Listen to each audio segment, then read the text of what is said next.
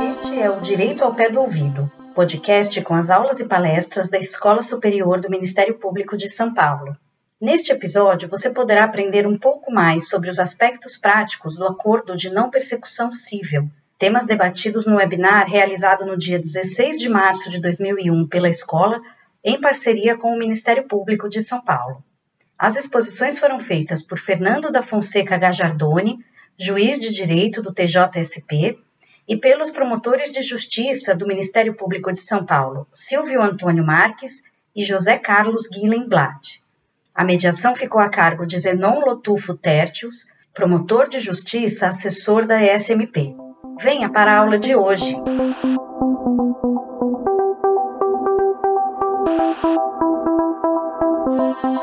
Dia a todas e a todos. Hoje eu teria a honra aqui de mediar esse evento e dizer que para mim ele é realmente muito especial, porque, embora eu esteja como assessor da escola, né, meu cargo é de promotor do patrimônio público aqui da capital. Né? Então, esse evento será certamente extremamente útil para mim, para que quando eu voltar para o meu cargo, eu certamente terei que fazer vários acordos. Né? Nada melhor do que é, já aproveitar a expertise de dois colegas é, feras nesse assunto. Né? Bom, mas a função hoje aqui é de ser é, igual um, um árbitro de futebol quando tem muito craque em campo, né? Ser discreto, deixar que os, os craques façam o espetáculo. Então, você é um mediador aqui, bastante discreto, deixar vocês com a palavra bastante, né, para que a gente possa absorver o máximo possível desse conhecimento em pouco tempo que nós temos. É isso? Eu vou, então, é, rapidamente ler o currículo resumidíssimo aqui do Dr. Fernando da Fonseca Gajardoni. Ele é doutor e mestre em Direito Processual pela USP. É professor doutor de Direito Processual Civil e Coletivo da USP de Ribeirão Preto é, juiz de direito aqui do Tribunal de Justiça de São Paulo, atuando como juiz auxiliar convocado junto ao Superior Tribunal de Justiça. Também tem vários artigos, livros escritos, né? Gajador, então, eu vou passar a palavra para o senhor e peço-lhe que faça a exposição aí no prazo de 30 minutos. Muito obrigado, viu? Bem, então, inicialmente quero desejar um bom dia a todos, cumprimentar o nosso diretor, o Dr. Paulo Sérgio Oliveira e Costa, cumprimentar também a, a doutora Camila Moura e Silva, saudar o nosso anfitrião aqui nesse painel, que é o, o doutor Zenon Lotufo, e dizer para todos os senhores que eu, tanto quanto vocês, estou ansioso para ouvir as falas dos doutores Silvio Marques e do Dr. José Blatt, que são dois conhecidos especialistas na temática da defesa do patrimônio público. E, portanto, aqui, como o dente de leite faz abertura nos gramados, já que a gente está na metáfora futebolística, eu pretendo, como tal, aqui também é, fazer algumas considerações, evidentemente, para prepará-los ou aquecê-los para a partida principal, que é a partida principal que vai ser jogada aí pelos doutores Silvio Marques e José Blatt.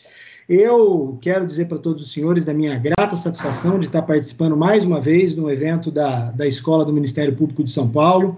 É, eu sempre digo que nos meus 22 anos de carreira na magistratura, eu sempre tive a oportunidade de trabalhar com promotores espetaculares, não tenho um senão a dizer, todos com os quais eu trabalhei, sempre extremamente preocupados com a defesa do patrimônio público.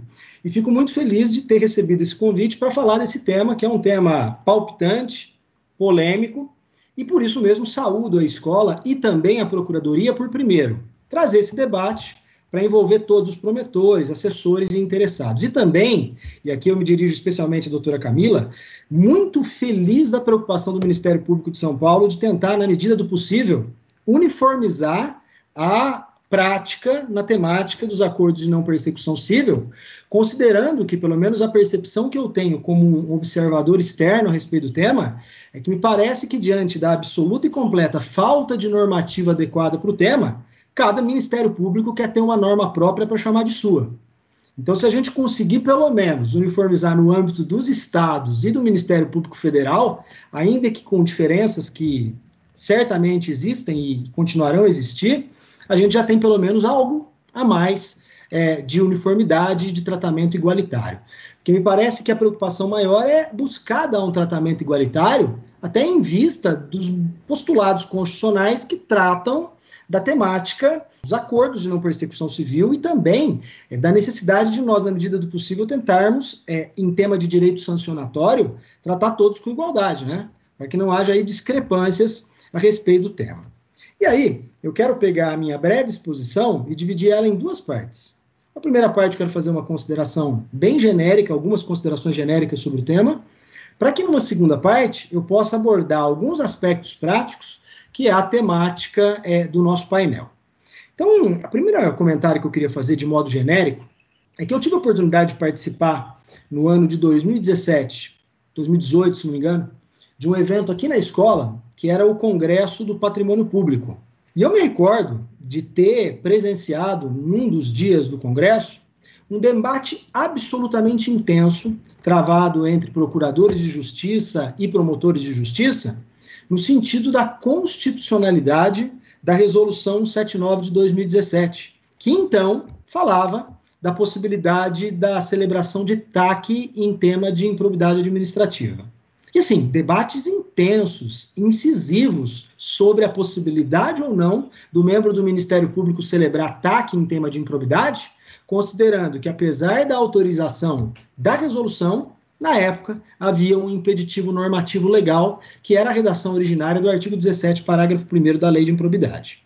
Eu me recordo, meus caros, que na, na minha oportunidade de fala, eu fiz a seguinte consideração que eu gostaria de recuperá-la nesse instante, para então poder desenvolver um pouco mais a temática.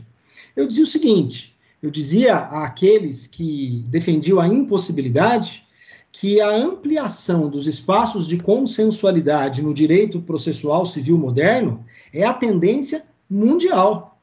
E que essa discussão era uma discussão com todas as vênias vazia, porque apesar de naquele instante não haver um autorizativo legal que permitisse os acordos em tema de improbidade administrativa, embora a doutrina já defendesse isso há muito tempo, o fato é que, inevitavelmente, num intervalo muito curto de tempo, nós teríamos uma alteração normativa para permitir. E a alteração normativa veio, né? Como todos nós sabemos, o, a, a, o pacote anticrime veio a alterar o artigo 17 e pacificar essa questão, pelo menos do ponto de vista da legalidade, do ponto de vista da possibilidade de acordos em tema de improbidade administrativa.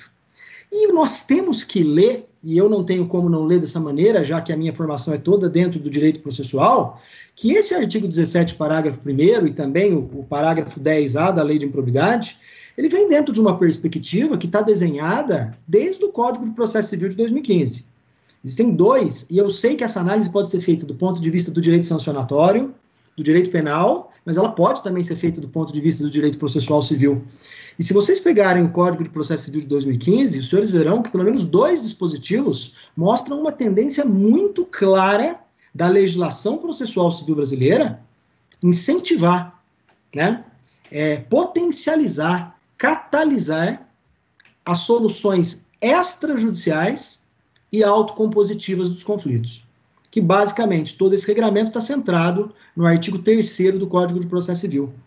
E quando você fala da necessidade do judiciário dividir esse espaço decisório com outros espaços de decisão no âmbito extrajudicial, a gente não poderia deixar de fora algo complexo como é as ações coletivas, e em especial as ações civis de improbidade administrativa.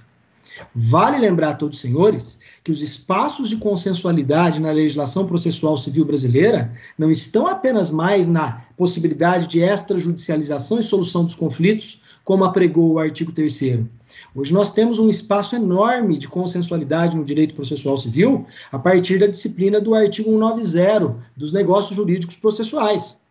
Vejam, inclusive, que da combinação de acordos de não persecução civil e negócios jurídicos processuais, que é uma combinação absolutamente pertinente, nós temos a possibilidade do membro do Ministério Público, em conjunto com a parte, redesenhar o direito processual civil.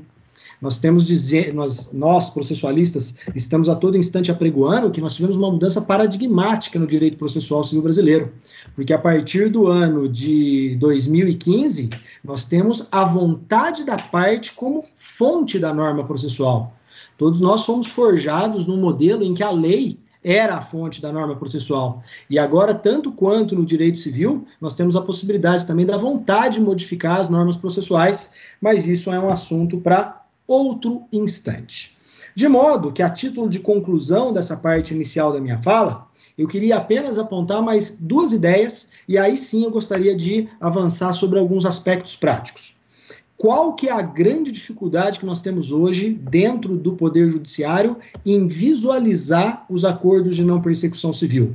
É a absoluta falta de normatividade legal a respeito do tema. Como todos nós sabemos, o presidente da época vetou o artigo 17A da Lei de Improbidade, que era a que dava contornos mais claros aos aspectos relacionados ao acordo de não persecução civil. O que gerou um verdadeiro limbo no âmbito do tema, porque o acordo de não persecução civil, sem dúvida alguma, ele é um instrumento sui generis.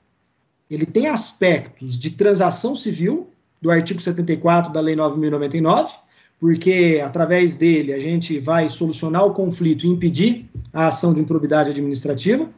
Ele tem aspectos de TAC, porque vai funcionar como título executivo extrajudicial, e ao mesmo tempo ele tem aspectos relacionados aos acordos de leniência e aos acordos de não persecução penal, porque haverá uma aceitação voluntária da aplicação de sanções.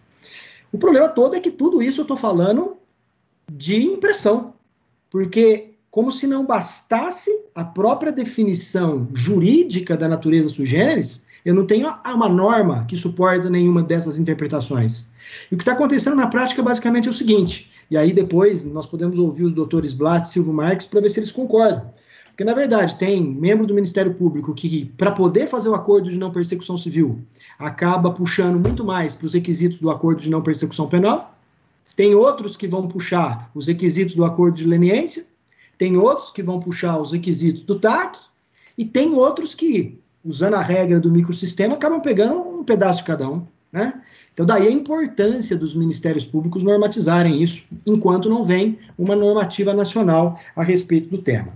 E aí, sim, para poder encerrar essa primeira parte da minha exposição, o que eu queria dizer é: é nós temos, exatamente diante dessa falta de normatividade legal, a necessidade de respeitar as normativas locais. Né?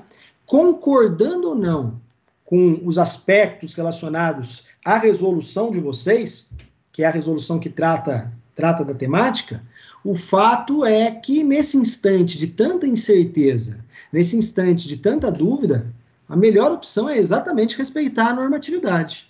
Para que eu haja pelo menos o quê? Para que eu tenha pelo menos um, um, um ambiente de igualdade, para que todos possam desfrutar e aplicar adequadamente é, os acordos de não persecução civil.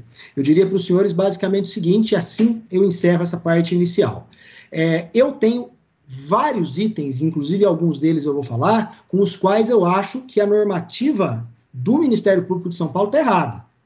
Inclusive, na minha humilde opinião, precisava ser revisto. Mas até lá, até que isso tenha mudado, tenha, seja mudado, é uma questão absolutamente pertinente o respeito a essa normatividade, ainda que um bom membro do Ministério Público individualmente concorde ou discorde dessa disciplina. Enfim, essa é uma abertura que eu achava importante de fazer é, da minha exposição, e agora sim eu gostaria de pontuar alguns aspectos práticos que eu pessoalmente gostaria de trabalhar com vocês. E o primeiro deles que eu separei aqui, e é um aspecto prático absolutamente relevante, é uma discussão necessária sobre a participação da pessoa jurídica lesada na celebração dos acordos de não persecução civil.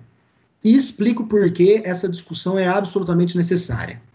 Na normativa de vocês, e eu estou abrindo ela aqui para ler ipsis literis o que ela diz, vocês têm um dispositivo que é o nono, parágrafo terceiro, que estabelece que é facultada a participação da pessoa jurídica interessada nas negociações, bem como na subscrição do termo, não se exigindo, contudo, sua aquiescência como requisito de validade e eficácia de acordo, tá?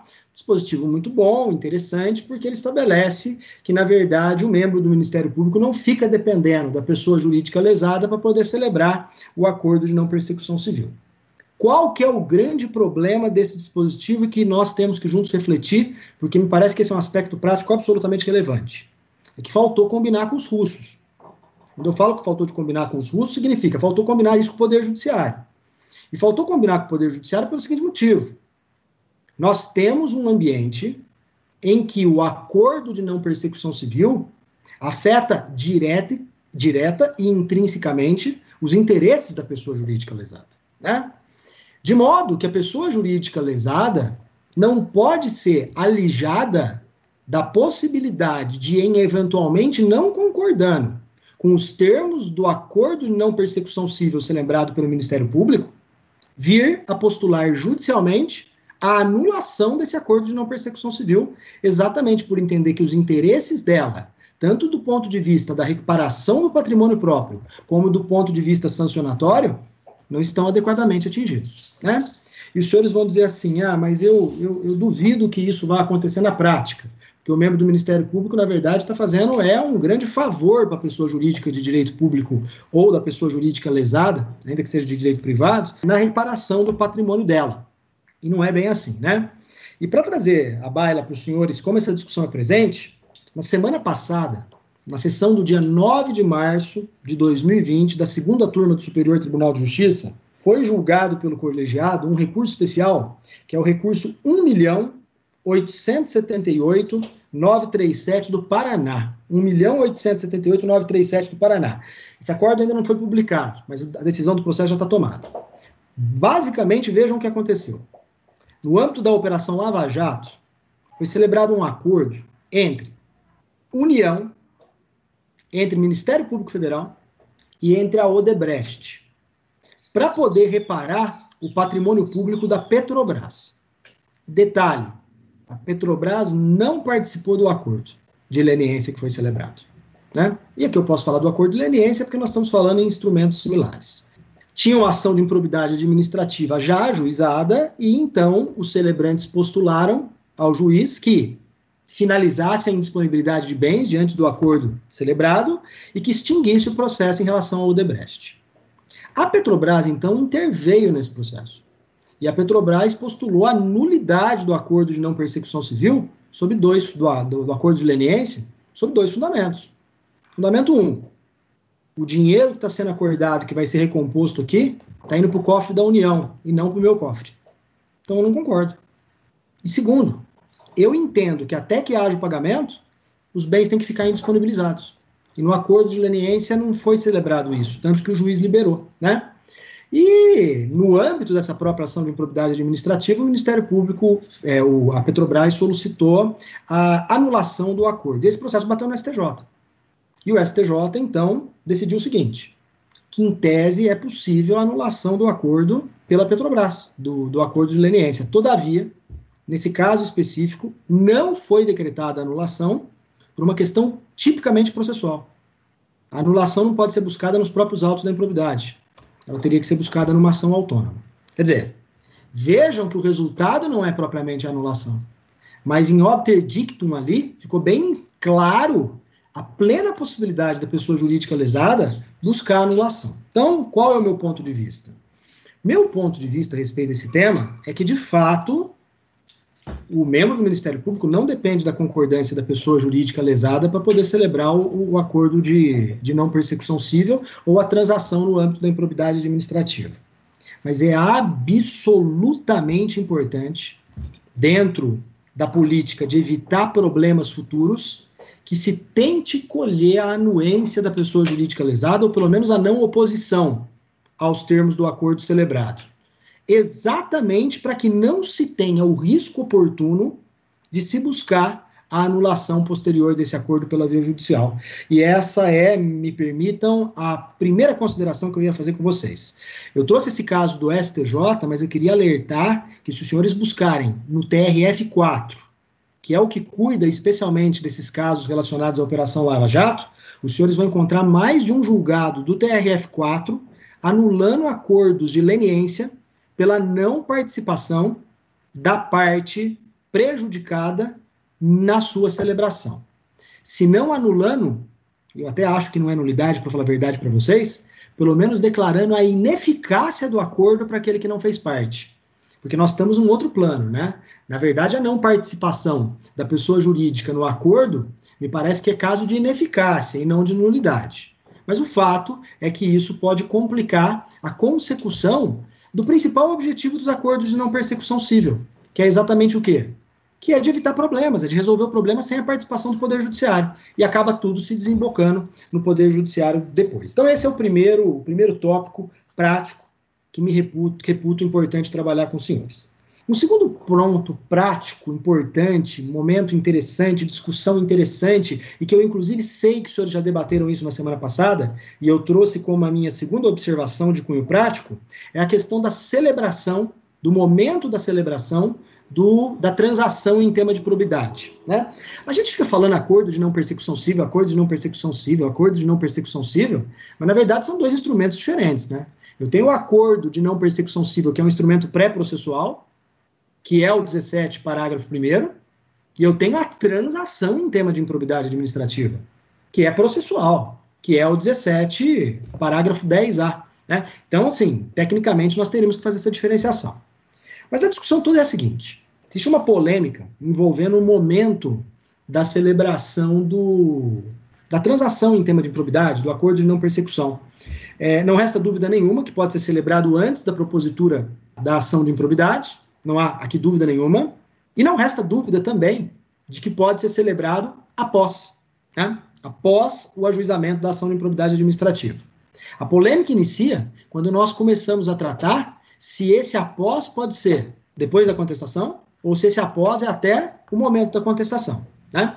E aqui, também isso já deve ter trazido à tona, se não foi eu trago, o Superior Tribunal de Justiça, no julgamento do agravo em recurso especial 1.314.581, 1.314.581, num caso, inclusive, que é do MP de São Paulo, diga-se de passagem. O Superior Tribunal de Justiça aceitou acordo de não persecução civil no âmbito de um, um agravo de recurso especial. Não é nem recurso especial, é mais ainda para frente do que o recurso especial. De modo que me parece que a tendência clara da jurisprudência, pese as respeitáveis opiniões em contrários, em contrário, é no sentido de ser possível a transação em tema de improbidade mesmo após a contestação. Né? E eu concordo absolutamente com essa posição, porque se a ideia é ampliar o espaço de consensualidade, não faz o mínimo sentido, pelo menos ao meu sentir, que isso não possa ser feito após a contestação, quando os fatos muitas vezes já estão apurados com mais rigor. Né? Imagine a situação que, em virtude da, da do indúbio pró-societar, foi proposta e foi aceita a ação de improbidade. E o próprio demandado, diante das provas até então colhidas, não acredita que a ação de improbidade possa vir a ser acolhida. E no curso da instrução ele se convence de que ele vai ser condenado. Ele não pode buscar o Ministério Público para poder tentar resolver o problema sem a necessidade de uma sentença, avançando aí as sanções cabíveis, a reparação ao dano. Me parece que isso é interessante para todos, até porque nós temos que lembrar que a execução na ação civil de improbidade não é algo muito simples de ser feito. A busca patrimonial, né? a tentativa de, de expropriar os bens do devedor para transformá-lo em recursos a serem vertidos ao patrimônio público. Então, acho que todo mundo ganha com essa questão. Mas eu gostaria de ir um pouco mais além. E esse foi um tema que eu principiei o debate com o, Dr. Silvio Antônio Marques antes da gente começar a, a exposição. Eu quero acreditar, e aí é uma opinião muito pessoal minha, porque eu não vejo vedação legal e nem vedação nas normativas existentes dentro daqui do MP de São Paulo e nem na orientação 10 do MPF, que é a equivalente da de vocês, que conduz aí a atuação deles, eu não vejo vedação para que a transação em tema de improbidade seja celebrado inclusive após o trânsito em julgado do processo. E explico. E aqui a explicação é nitidamente processual. Quando você pensa em atuação do Poder Judiciário, nós temos que entender que uma das principais características da jurisdição é a substitutividade. O Judiciário só atua para substituir a vontade das partes, o que significa dizer, portanto, que quando as partes estão de comum acordo, o Judiciário não tem que substituir a vontade de ninguém. Ainda que ele já tenha decidido o contrário. É importante destacar isso, porque se nós pegarmos em outros espaços de processo individual e não de processo coletivo, isso é aceito sem nenhum problema. O juiz dá uma sentença num divórcio. determina a guarda dos filhos de um jeito a divisão do patrimônio de um jeito, transitou em julgado. No dia seguinte, as partes apresentam um acordo dizendo, mudamos tudo. Qual a opção do juiz? Alternativa A, rejeito o acordo porque eu já julguei, ou alternativa B? Então tá bom, vale o que vocês falaram. É óbvio que é o vale que vocês falaram. E em qualquer tipo de processo individual é assim. Né? Mesmo depois do juiz do trânsito julgado, há o caráter da substitutividade que pode ser renunciado pelas partes. De modo que, se as partes celebram um acordo a posterior, não existe nenhum impedimento. Ah, mas a coisa julgada torna indiscutível e imutável. Sim, se todos não entrarem em acordo. Se todos entrarem em acordo, coisa julgada não vale praticamente absolutamente nada. Então eu não vejo impedimento nenhum para celebração de transação em tema de improbidade, mesmo depois do trânsito julgado. E nós podemos imaginar N, N, N, N exemplos. Tem um caso que o prefeito foi condenado a reparar o patrimônio público, devolver 85 mil reais, suspensão de direitos políticos e proibição de contratar com o poder público. Pronto. Reparação e duas sanções. Acabou, trânsito em julgado, o prefeito procura o Ministério Público e fala: olha, fui condenado a pagar 58, estou com os bens todos indisponíveis, é, eu quero fazer um acordo. Eu pago isso em 6 de 60 mil. Tudo bem, promotor? O promotor fala: não, tudo bem, eu quero receber, né? Mas o negócio é o seguinte: eu vou manter, vamos manter os seus bens indisponíveis até você pagar. E como já transitou em julgado, e eu acho que essa sua conduta de postergar até o último instante a reparação do dano, ela é incompatível com a moralidade administrativa, além do pagamento em seis vezes, em troca, eu quero que você fique proibido de contratar com o poder público durante dois anos. Ou eu quero que, eventualmente, você tenha uma multa civil que não foi dada na sentença, de você, em vez de pagar 60 mil, pague 60 mil mais 10 mil de multa civil. Não vejo problema absolutamente nenhum nisso. Ou, melhor ainda, né? E esse é o exemplo do, do Dr. Silvio. Tem um caso que o indivíduo foi condenado por improbidade administrativa e depois que a coisa se complicou de tal maneira que ele viu que não tem onde sair, ele busca o promotor de justiça e diz: Ó, oh, eu quero fazer um, um acordo com você. Eu revelo outros, outras pessoas envolvidas na prática desde que você concorde de tirar a minha proibição de contratar com o poder público. Desde que você concorde em, eventualmente, afastar a perda do cargo. Por que não confiar no membro do Ministério Público mesmo depois da sentença para fazer esse tipo de acordo, que acaba sendo muito mais benéfico à defesa do patrimônio público do que essa cartesianidade que nós impusemos por um motivo que eu não consigo explicar, de que depois da coisa julgada não há espaço mais para consensualidade, né? Então, com todas as vênias a quem pensa o contrário, e esse é um tema polêmico, eu não nego, me parece que nós temos que parar com essa discussão do momento da celebração do acordo de, em tema de, de improbidade administrativa. Me parece que o momento é a qualquer momento que convier ao interesse público. Aliás, como a própria normativa de vocês estabelece, que sempre em temática de acordo de não persecução civil, a busca é da defesa mais adequada do patrimônio e dos interesses públicos, e esse é o segundo tópico que eu gostaria de trabalhar com vocês dentro desses aspectos práticos.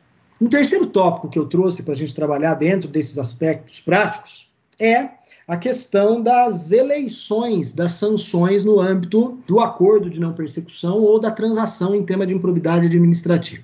Me parece que o ponto de partida nos acordos pré-processuais no acordo de não persecução civil é de tentar né, resolver o problema sem a participação do Poder Judiciário. De modo que, como critério objetivo, isso deveria constar da normativa que deve advir a respeito do tema da normativa legal, me parece que as sanções que têm que ser propostas em troca do acordo de não persecução civil, elas têm que ser naturalmente menores do que aquelas que seriam alcançadas em caso de sentença judicial. Porque senão, meus caros, você praticamente inviabiliza o acordo de não persecução civil. Porque se a proposta é resolver o problema sem a participação do Poder Judiciário, o acusado do ato tem que ter alguma vantagem. Né? E essa vantagem tem que ser: se você reconhecer o ilícito, se você eventualmente concordar em reparar o dano e sofrer algumas sanções, eu vou buscar menos sanções nesse termo do que eu buscaria perante o Poder Judiciário, tá bom? Mas veja, nós temos umas outras questões a serem tratadas aqui. E nessa ordem das sanções, eu tenho três discussões que eu acho que são de relevo absolutamente prático. Duas. Uma, pelo menos, que parece que já está bem clara, e duas que são mais problemáticas. Então, primeiro, adoção de sanções atípicas.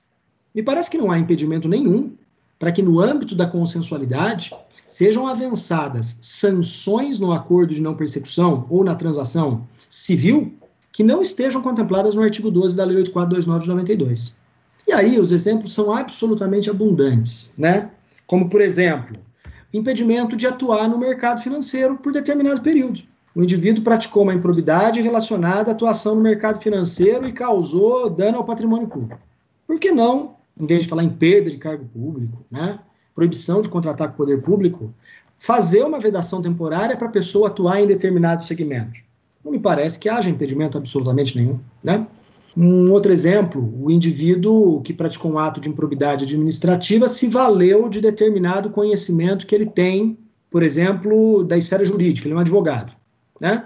Ele praticou, usando dos seus conhecimentos jurídicos, um crime relacionado à lei de licitação. Por que, que ele não pode, nos acordos celebrados, ser impedido de atuar na área de licitação ou de advogar por determinado período? Veja, é importante estabelecer a consensualidade. E é importante estabelecer um lapso temporal, porque senão vira pena perpétua ou o tribunal vai anular.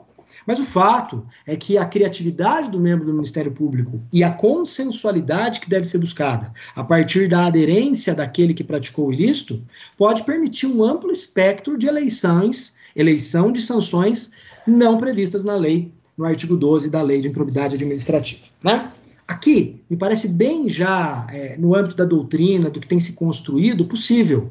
Inclusive, o, o, o nosso o colega de vocês, meu amigo pessoal, que é o professor Landolfo, teve com vocês na semana passada, já até escreveu sobre esse tema, sobre a possibilidade de você celebrar sanções atípicas no âmbito dos acordos em tema de improbidade. Mas existe um outro tema aqui que eu reputo que já é mais polêmico, que é a celebração de sanções escalonadas ou de sanções premiais. Esse é um tema novo, inclusive, para nós do processo civil, que é o estabelecimento de sanções premiais no âmbito do direito processual civil. E o que, que seriam essas sanções premiais ou sanções escalonadas? São benefícios concedidos àquele que praticou o ato de improbidade e aceitou convencionar acordo de não persecução civil ou transação em tema de improbidade, para que as desvantagens, as sanções que lhe forem impostas, sejam diminuídas conforme ele adere com mais afinco aos termos do próprio acordo celebrado. E aqui é fácil a gente imaginar um exemplo prático, e eu, com todas as vendas, não vejo problema absolutamente nenhum em relação a isso. Pelo contrário, eu aplaudiria de pé um membro do Ministério Público que celebrasse um acordo de não persecução civil com tais cláusulas. Imagina a seguinte situação comigo: o indivíduo faz um acordo de não persecução civil, combinando a reparação do patrimônio público em 10 parcelas de 10 mil reais e também que ele sofra a sanção da inelegibilidade e a sanção da proibição de contratar com o poder público. Por que não celebrar que, se houver pagamento tempestivo, nos termos do acordo, cessa a proibição de contratar com o poder público? Por que não celebrar um acordo de não persecução civil, estabelecendo que se ele conseguir cumprir o pagamento dos 100 mil antes do prazo avançado, cessa determinada sanção imposta. Quer dizer, você pode trabalhar com essas sanções escalonadas ou sanções premiais para incentivar o cumprimento dos termos do acordo. E isso tem um espaço absolutamente grande a ser ocupado pela criatividade dos membros do Ministério Público, e essa, portanto, é uma terceira questão prática que eu queria trabalhar com os senhores. Uma quarta questão absolutamente prática que eu queria trabalhar com os senhores é a questão do controle da legalidade dos acordos de não persecução civil e das transações no âmbito da improbidade administrativa. Né? Não parece haver dúvida a essa altura do campeonato, e essa é a quarta questão, que, diferentemente do acordo de não persecução penal, e vejam como não é bom ficar fazendo essa comparação do acordo de não persecução civil com o acordo de não persecução penal. Eu, pessoalmente, não gosto. Né? Mas veja, não resta dúvida de que quando eu celebro um acordo de não persecução civil, não tem participação do judiciário. Pelo menos num primeiro momento. O controle da legalidade, da oportunidade, por conta da normativa de vocês, e não porque a lei exija, vai ser feito através dos órgãos de controle do Ministério Público. Ok? Se a lei mais para frente vier e falar que não tem controle de órgão superior, vai ficar tudo na responsabilidade do membro do Ministério Público de primeiro grau ou nas procuradorias sem controle de absolutamente ninguém. Isso é uma opção normativa. Né? Mas, enfim, o acordo de não persecução civil, ele, na verdade, ele é feito fora do judiciário e quanto menos chegar ao judiciário, melhor. Por isso que houve a busca por um controle interno na instituição dos maus acordos. Agora, quando eu estou no âmbito da ação civil de improbidade, no curso dela, evidentemente, esse acordo, para extinguir o processo, ele vai ser objeto de homologação pelo juiz. Homologação com a finalidade, inclusive, de tornar o acordo título judicial. Né? Qual a vantagem do acordo se tornar título judicial? É uma vantagem posterior. É a vantagem no momento da fase de cumprimento de sentença. Porque na fase de cumprimento de sentença eu vou ter o quê? A diminuição das matérias que podem ser alegáveis pelo devedor. Título judicial, você se defende por impugnação, você segue o modelo do 525, parágrafo 1. As matérias alegáveis são bem menores. Agora, se você tem um acordo extrajudicial e o acordo de não persecução civil, civil o antes do processo é extrajudicial, o devedor pode alegar o que ele quiser. A defesa dele, com base no artigo 916, 917 do CPC, é amplíssima. Ele alega o que ele der na telha, né? Então, levar à homologação judicial pode ser uma boa estratégia do ponto de vista da formação do título executivo judicial e da diminuição do âmbito de defesa no segundo momento. Agora veja, qual o papel do juiz, isso é muito prático, na homologação do acordo em tema de improbidade? É um controle formal ou é um controle material dos termos do acordo? E senhores, eu confesso que nesse tema eu não tenho opinião formada.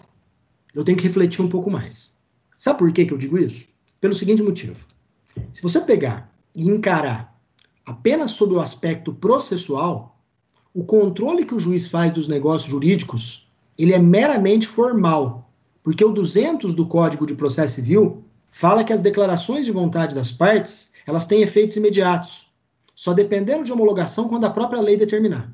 Como não há na lei nada que determine que o juiz tenha que homologar o acordo de não persecução civil, a consequência é que ele tem valor automático, independentemente da homologação judicial.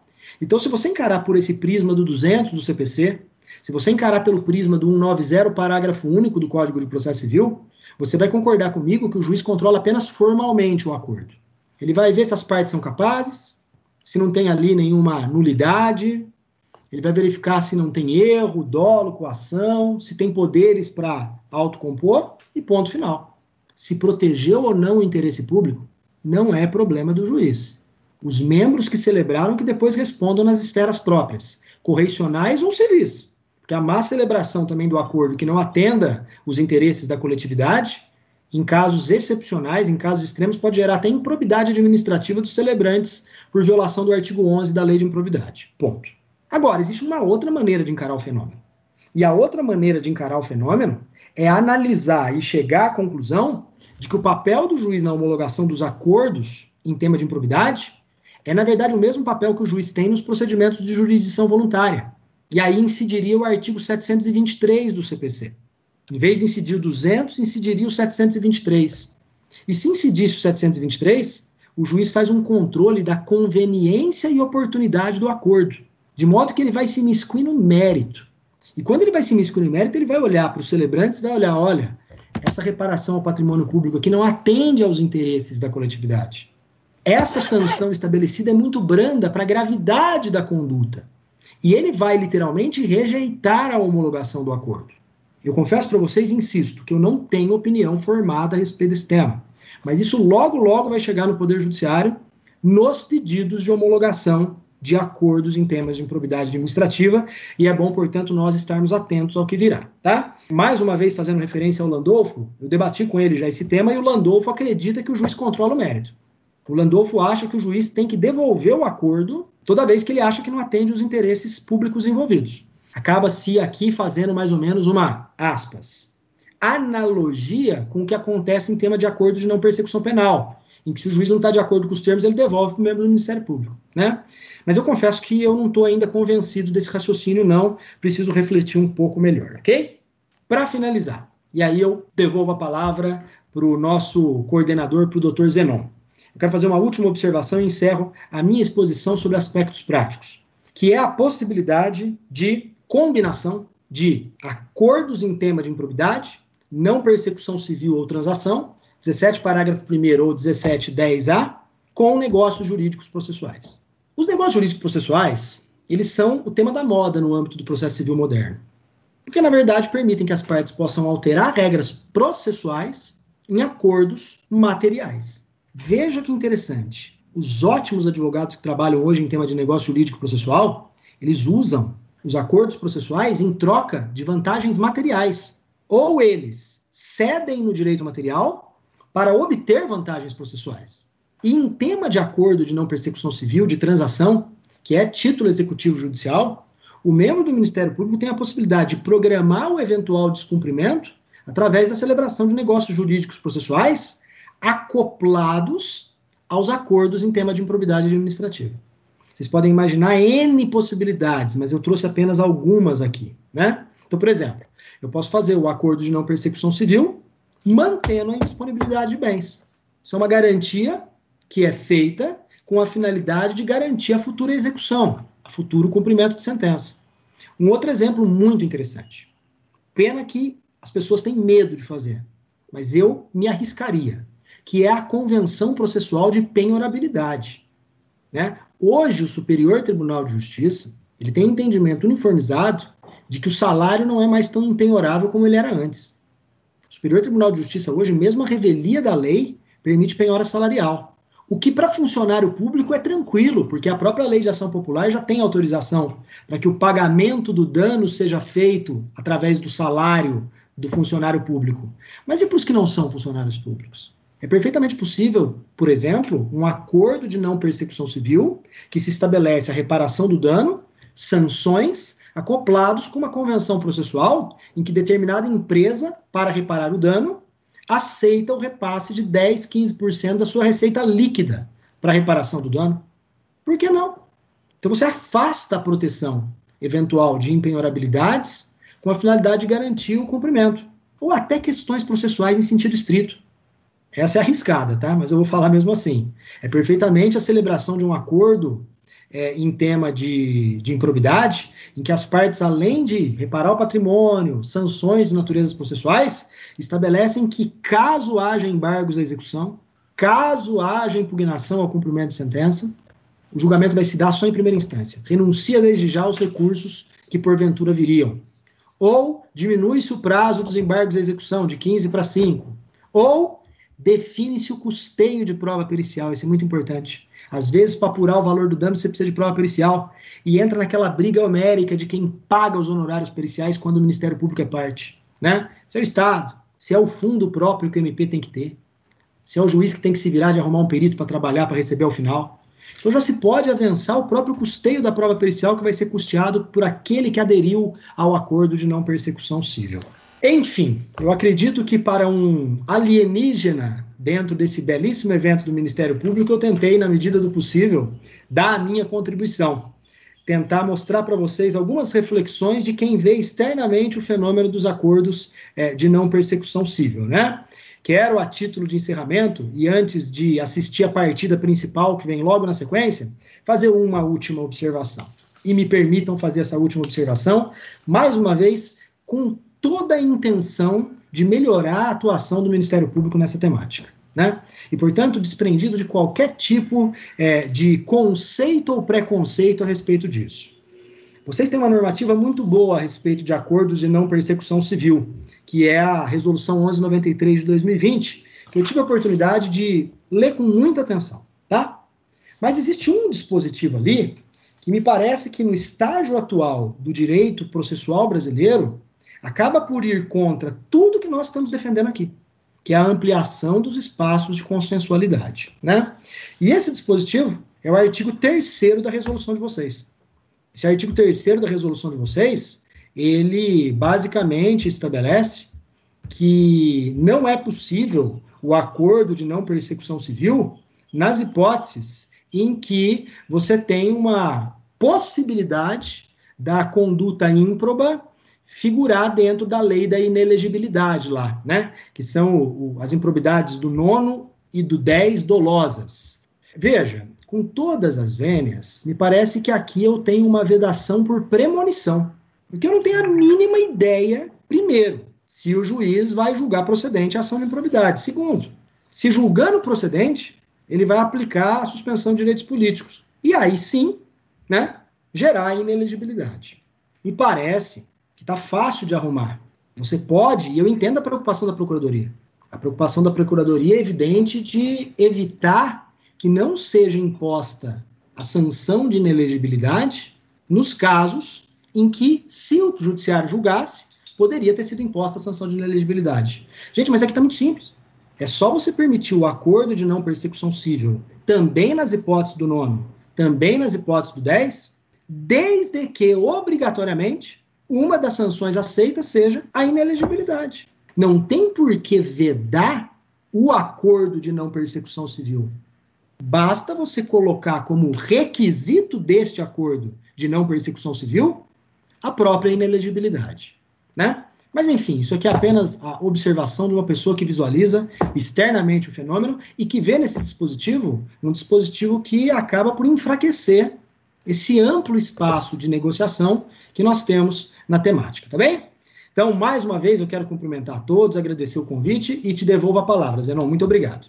Doutor Fernando Gajartoni, né, é, nós é que temos que agradecer aí. O, senhor, é, né, o doutor Fernando entrou é, acanhado, tímido em campo, aí assim que soou o apito, ele pegou a bola e arrebentou com o jogo aqui, né? Fez uma goleada. Realmente aqui, eu como árbitro do jogo aqui, tive que ser parcial, porque eu vi o tempo passando aqui, mas não tenho como é, cortar esse homem que está falando tanta coisa bacana, tanta coisa importante, e tão bem, né, de forma tão didática.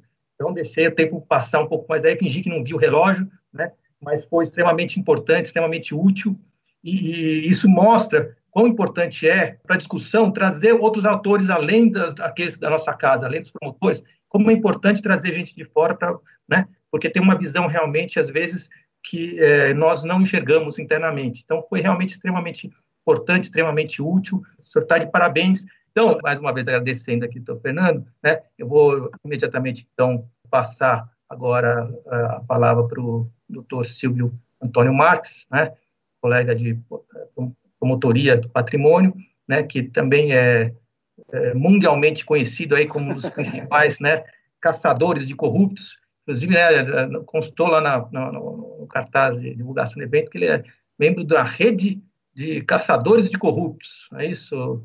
E, de fato, foi um dos primeiros aí, que, que eu me lembro, pelo menos, que conseguiu pegar uma personalidade de, né, de altíssimo nível, como era o Maluf na época, que conseguiu recuperar dinheiro, né? Era muito comum a gente processar né, político, mas, assim, desse, desse nível, acho que eu me lembro, foi o primeiro realmente que conseguiu.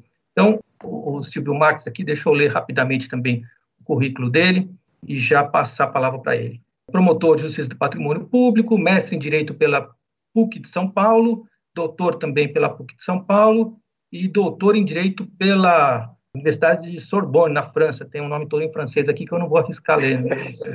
mas é isso, de Sorbonne, na França, é doutor também lá. Então, é qualificadíssimo aí para o debate. Eu passo imediatamente a palavra para o Silvio. Por favor, Silvio, você está com a palavra. Muito obrigado, Zenon. É, inicialmente, também gostaria de agradecer aí o convite que você me fez, agradecer o Paulo Sérgio Oliveira Costa, nosso diretor da, da Escola Superior, que tem feito um trabalho magnífico, apesar da pandemia. Né? É, realmente é um orgulho para nós, aqui do Ministério Público, termos o Paulo Sérgio como o nosso chefe aí na Escola Superior. Bom, a minha participação aqui, e eu tenho certeza que é a do Blat, ela vai é, se concentrar mais na questão realmente prática né, dos acordos de não persecução civil. A prática tem desafiado todos os promotores né, e procuradores da República, além de procuradores do Estado, da União, advogados da União, porque é uma questão extremamente nova. Né? Tem um colega nosso aqui, o Walter Santin, que sempre diz isso nas apresentações dele.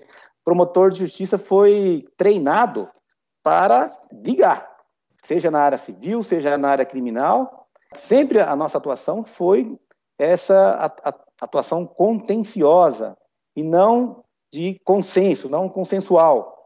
E realmente nós tivemos alguma dificuldade para nos adaptar aqui na, na, Promotoria de Justiça do Patrimônio Público e Social da capital, porque desde 2014 nós temos firmado acordos importantes aí na defesa do patrimônio público e social.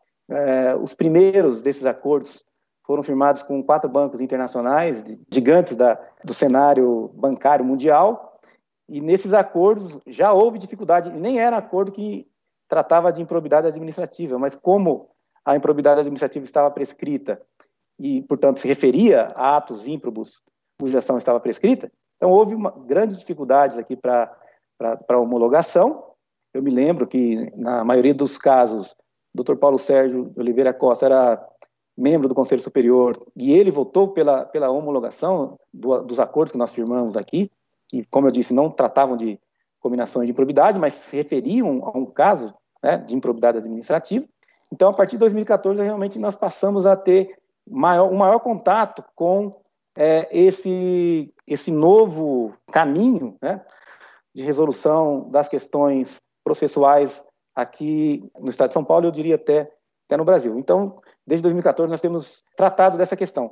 E a partir de 2017, nós passamos a assinar, a subscrever acordos relacionados diretamente à lei de improbidade administrativa.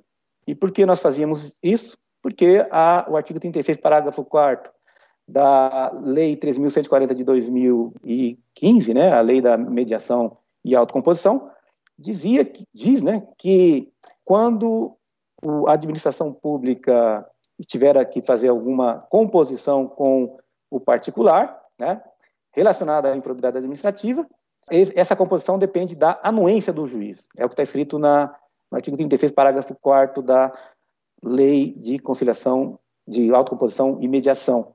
Então, nós utilizamos esse artigo no sentido de que, alegando, na verdade, né, sustentando, que se já havia a possibilidade na administração pública da transação ou da autocomposição em relação a questões envolvendo a improbidade administrativa, então não haveria por que manter íntegro o artigo 17, parágrafo 1 da Lei de Improbidade Administrativa, que vedava claramente acordo, transação e conciliação. Tá? Então, nós fizemos alguns acordos chamados termos de autocomposição, é, acordos pelos quais nós tratamos especificamente das combinações sobre improbidade administrativa.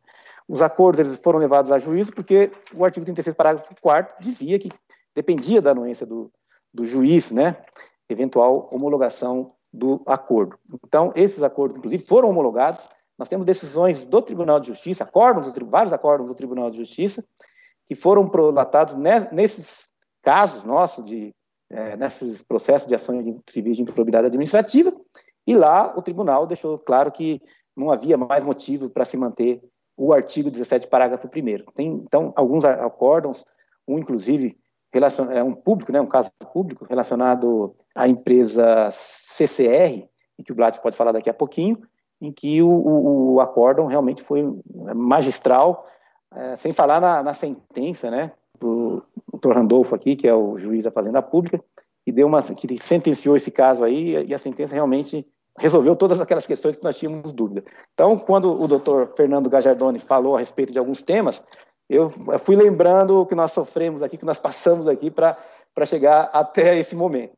Mas o fato é o seguinte: o fato é que hoje, com a entrada em vigor do pacote anticrime, que modificou o artigo 17, parágrafo 1 e também é, incluiu o, o, parágrafo 10A, né, no artigo 17 da Lei de Improbidade, então nós temos aí um, realmente a possibilidade da resolução consensual dos casos de improbidade administrativa, mas ali no, na lei não fica muito claro se pode no inquérito civil ou não, se se pode, é, no âmbito da administração pública, aliás, não há nada sobre, sobre isso na, na, no artigo, né, no artigo 17, e nós temos é, utilizado na prática, agora sim já falando realmente as questões práticas, temos utilizado na prática, obviamente o artigo 17, parágrafo 1 e o, e o parágrafo 10A, né, parágrafo 10A da Lei de Probidade, assim como o artigo 16 da Lei Anticorrupção, né, porque é o artigo que, que realmente traz ah, algumas balizas para que nós, que nós possamos seguir aqui e fazer o, os acordos. E, obviamente, aqui no Ministério Público de São Paulo, temos seguido a resolução 1193 de 2020, que foi parcialmente modificada pela resolução 1308-2021, CPJ, de 18 de fevereiro de 2021. Então, essas duas resoluções, né, na verdade, essa segunda, ela apenas modifica o inciso oitavo do artigo 5 da Resolução 1193, mas, basicamente, a Resolução 1193, então, ela traz todos os requisitos para que nós possamos assinar uh, esses acordos de, de não persecução civil, né? E eu fico até feliz aqui, vou citar aqui nominalmente o doutor Wallace Paiva Martins Júnior, doutora Beatriz Lopes de Oliveira e doutor eh, Alexandre Magalhães, que elaboraram essa, essa resolução e que traz aqui uma série de, de, de até de novidades, eu diria, né? Por exemplo, a questão da, da, dupla penalidade em relação aos casos do artigo 9 que depois é, houve modificação por conta da resolução 1308 de 2021. Aliás, essa resolução 1308 de 2021 decorreu de um ofício que eu encaminhei ao, ao Procurador-Geral de Justiça, levantando uma questão do sancionamento dúplice, né, em caso do artigo 9 ou seja, caso de artigo de enriquecimento ilegal do agente público, pela redação original, era obrigatória a aplicação de duas combinações. Só que houve um problema muito grave na prática, porque as empresas elas se submetem a, a apenas algumas sanções do artigo 12 da Lei de Improbidade Administrativa. É, então, não dá para aplicar, por exemplo, a, a, a, perda da função pública numa uma sociedade, uma entidade. Então, eles já, elas já não se submetiam realmente a essas penalidades. E depois, se nós tivéssemos que aplicar, além da multa, a outra, a outra penalidade, a outra penalidade seria a suspensão do direito de contratar com o poder público. Ou seja, nós aplicaríamos todas as penalidades, além do ressarcimento do, do prejuízo, que é inegociável, né? Então, nós, eu encaminhei um ofício ao Procurador-Geral pedindo que fosse modificado, e a modificação veio no sentido de que, caso haja colaboração do representado, aí, do, do compromissário, né? Então, aí sim, é possível a aplicação de apenas uma penalidade é, nos casos do artigo 9 e não mais duas penalidades, como era a redação original da resolução 1193. Então, o que nós temos utilizado aqui, doutor Fernando, na verdade, é um conjunto de normas legais, né? E, evidentemente, a primeira delas é a Lei de Probidade Administrativa, né? Mas também, como eu disse, o artigo 16 da, da Lei Anticorrupção, a Resolução 1193 do Ministério Público de São Paulo e ainda a Resolução 179 de 2017 do Conselho Nacional do Ministério Público. Essa resolução, ela tratava da, inclusive, da possibilidade do acordo, mediante termo de ajustamento de conduta, antes, bem antes, né, porque é de 2017, bem antes da entrada em vigor do, do pacote é, anticrime. Mas vamos aqui à prática, o que, que tem acontecido na prática em relação aos acordos de não persecução civil. Eu vou dizer isso com a experiência própria aqui, que eu posso citar aqui não, não apenas a, a problemas relacionados a minha atuação, mas a atuação do Blat, do, do Cristiano, do. Cristiano Jorge Santos, Karina Mori, Paulo Destro, que também aqui lutaram e têm lutado nesse novo campo de batalha aí, que é o da, do acordo de não persecução civil. O que nós temos feito na prática aqui é o seguinte, é, nós estamos seguindo um procedimento que tem se mostrado absolutamente vantajoso pelo seguinte, nós conseguimos provas antes da assinatura do, do acordo. E como nós temos feito isso? Como isso tem se dado, né, tem sido feito? A primeira coisa que nós fazemos, tão logo recebemos o contato ou, ou tenhamos o contato com o advogado do representado, é propor a assinatura de um termo de confidencialidade.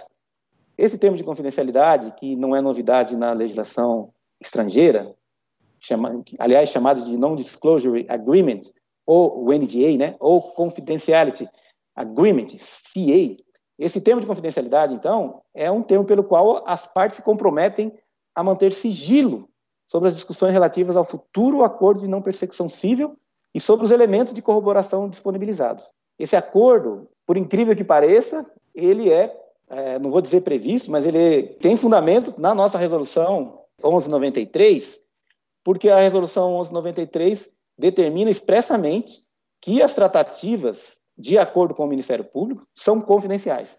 Então, o artigo 8 da Resolução 1193 claramente traz, então, a confidencialidade das tratativas, e isso me parece até natural, porque enquanto estão sendo discutidos os, os pontos, né, as condições do, do acordo, não tem por, que haver publicidade, né, ou haver, no caso, divulgação dos termos do acordo. Então, esse termo de confidencialidade serve exatamente para que o Ministério Público obtenha, até vou citar aqui o que nós temos conseguido na prática, temos colocado na prática, o histórico de conduta do representado, do compromissário, as declarações orais dele, ou no caso de sociedades e entidades, pessoas jurídicas de modo geral, declarações do, dos colaboradores da entidade ou da, ou da empresa, e os elementos de corroboração. Então, por esse termo de confidencialidade, o compromissário disponibiliza para o Ministério Público, então, histórico de conduta, declarações, os elementos de corroboração, mas caso não seja firmado o ANPC, o Acordo de Não Persecução Civil, todos esses documentos e informações, e ele, todos esses documentos devem ser restituídos ao compromissário, e as informações, evidentemente, não podem ser utilizadas pelo próprio Ministério Público. Então, nós temos feito isso, por quê? Porque quando nós recebemos a proposta aqui de resolução consensual do inquérito civil, ou mesmo do pedido da ação civil, né, da pretensão na ação civil de improbidade administrativa, nós não sabemos exatamente o que a pessoa sabe, que ela vai nos contar. Então, esse termo de confidencialidade, ele permite que sejam obtidos esses elementos para que o acordo seja feito, seja firmado, com elementos suficientes para delimitar o prejuízo sofrido pelo, pelo erário, né? e também para que haja, para que seja feita a gradação da, das combinações que nós podemos eventualmente colocar no acordo de não persecução civil. Uma semana, faz umas três semanas mais ou menos, é, em uma semana apenas eu subscrevi aqui, eu e o Dr. Blatt, né, eu e o colega Blatt, subscrevemos quatro termos de, de confidencialidade em relação a um caso apenas. E na outra semana mais uns três, porque os, alguns, algumas pessoas físicas também pediram para assinar o acordo de não, o termo de não confidencialidade, né, o, o non-disclosure agreement, digamos assim, para que eles também tivessem garantia de que nós não utilizaríamos essas provas antes da assinatura do acordo, né, e, obviamente, para a utilização por nós desses documentos, dessas informações na ação civil pública. Esse termo de confidencialidade, aqui no Ministério Público de São Paulo, nós já temos alguns, alguns modelos que têm sido utilizados aí pelos colegas, né? nós elaboramos aqui na, na promotoria esse modelo, e, mais uma vez, né, nos valemos aí de, algo, de requisitos da, da área penal, de, de outra legislação, né? no caso da, da legislação penal, né? ou seja, elementos relacionados ao acordo de colaboração premiada. Mas é, um, é uma, realmente é uma necessidade e até, até já posso provocar aí a Camila, né, no sentido de que é necessária é, uma revisão no nosso, na nossa resolução 1193, também para incluir essa, esse termo de, de confidencialidade, é, para que sejam estabelecidos aí requisitos mínimos desse, desse termo, e para que nós possamos, inclusive, melhorar a nossa atuação aqui no, Ministério, aqui no Ministério Público. Então, uma vez feito, assinado o termo de confidencialidade, obtidos esses, todos esses elementos que eu mencionei, histórico de conduta, declarações e elementos de corroboração, só então nós temos firmado o acordo de não persecução civil. Vocês podem perceber que, é, conforme a gente vai avançando, né, nós vamos descobrindo novos problemas, né? Então, esse termo de, de, confidencialidade, na verdade, aqui na promotoria, é um pressuposto até para que seja firmado o acordo de não persecução civil. E agora, falando especificamente do acordo de não persecução civil, do ANPC, que nós temos feito, como eu disse, é utilizado, então, o artigo 16 da Lei 12846 de 2013, ou seja, a Lei Anticorrupção, e aqueles da, das resoluções 1193 do Ministério Público de São Paulo e a 179 de 2017 do Conselho Nacional do Ministério Público. É um Frankenstein? Sim, é um Frankenstein, mas é o que temos para hoje. Infelizmente, nós não temos aqui na lei parâmetros objetivos que possam nos guiar. Né? Então, o que tem que constar? Um acordo de não persecução civil conforme essa legislação. Né? Então, primeiro, primeiro requisito, obviamente, é o objeto específico, porque não, o acordo de não persecução civil não pode ser uma carta branca para o representado, para o compromissário, para aquele que está sendo investigado. Ele tem que, tem que ser definido especificamente qual é o objeto. Inclusive, nós já tivemos até problemas aqui em relação a, a, a um caso em que nós colocamos que o objeto do é, acordo era o objeto do inquérito civil, e aí teria que ver a portaria do inquérito civil para saber qual era o objeto. Então, aqui, hoje em dia, nós colocamos exatamente qual é o objeto do, do acordo para evitar esse tipo de problema.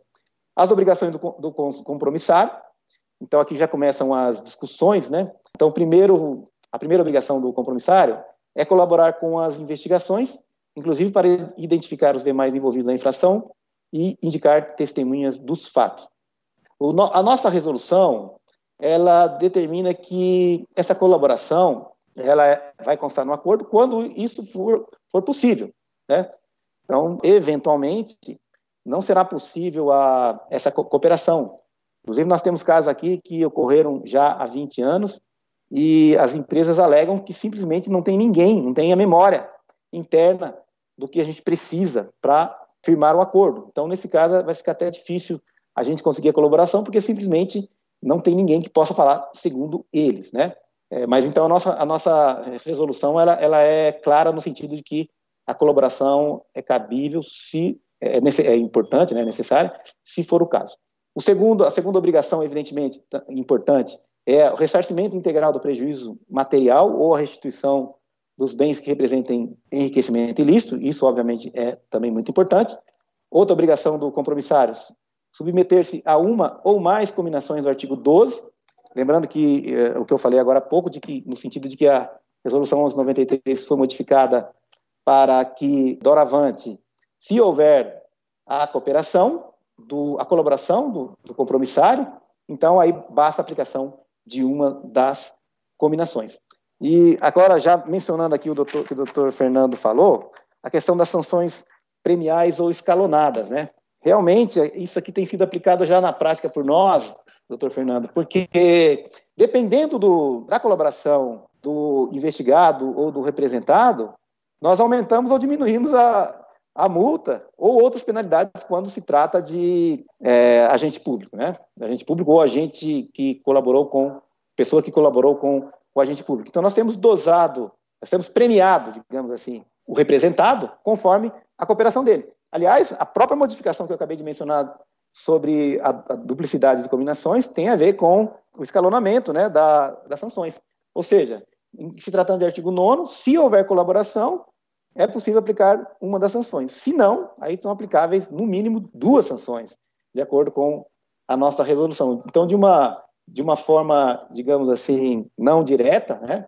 Então, a nossa resolução acaba trazendo, então, essa possibilidade de premiar aquele que colabora mais com com a, a, o Ministério Público. Né? Outra obrigação importante, entregar de forma célere informações e documentos que comprovem o ilícito sob apuração. Mais uma, a cessação completa do envolvimento do compromissário na infração investigada, né, a partir da data da propositura do ajuste. Depois nós temos, como saindo das obrigações do compromissário, nós temos uma terceira obrigação, que seria a estipulação de correção monetária, ajuros legais, prazo para pagamento e alguma garantia, se for o caso, né? Isso a nossa resolução também trata.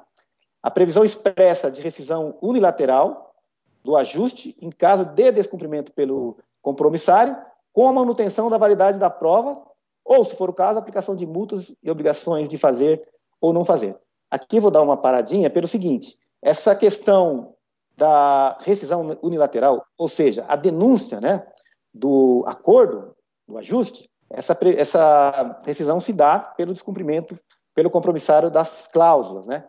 Mas aqui na prática o que nós temos feito é o seguinte: nós temos colocado essa rescisão com a validade da prova, mas sempre deixamos aí a possibilidade de execução do próprio acordo, né? Ou seja, o que for mais vantajoso para o interesse público, nós aplicamos lá no final, né?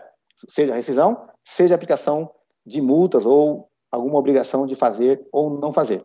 Também, né, outra, outra é, importante obrigação que tem que constar no, no ANPC é a previsão de regras sobre o compartilhamento de provas, porque o Supremo Tribunal Federal, em caso da nossa promotoria, decidiu que o Ministério Público de São Paulo poderia receber as, os documentos das operações feitas pela Polícia Federal, pelo Ministério Público Federal ou pela própria Procuradoria-Geral da República, né, desde que nós aderíssemos a, a esses acordos.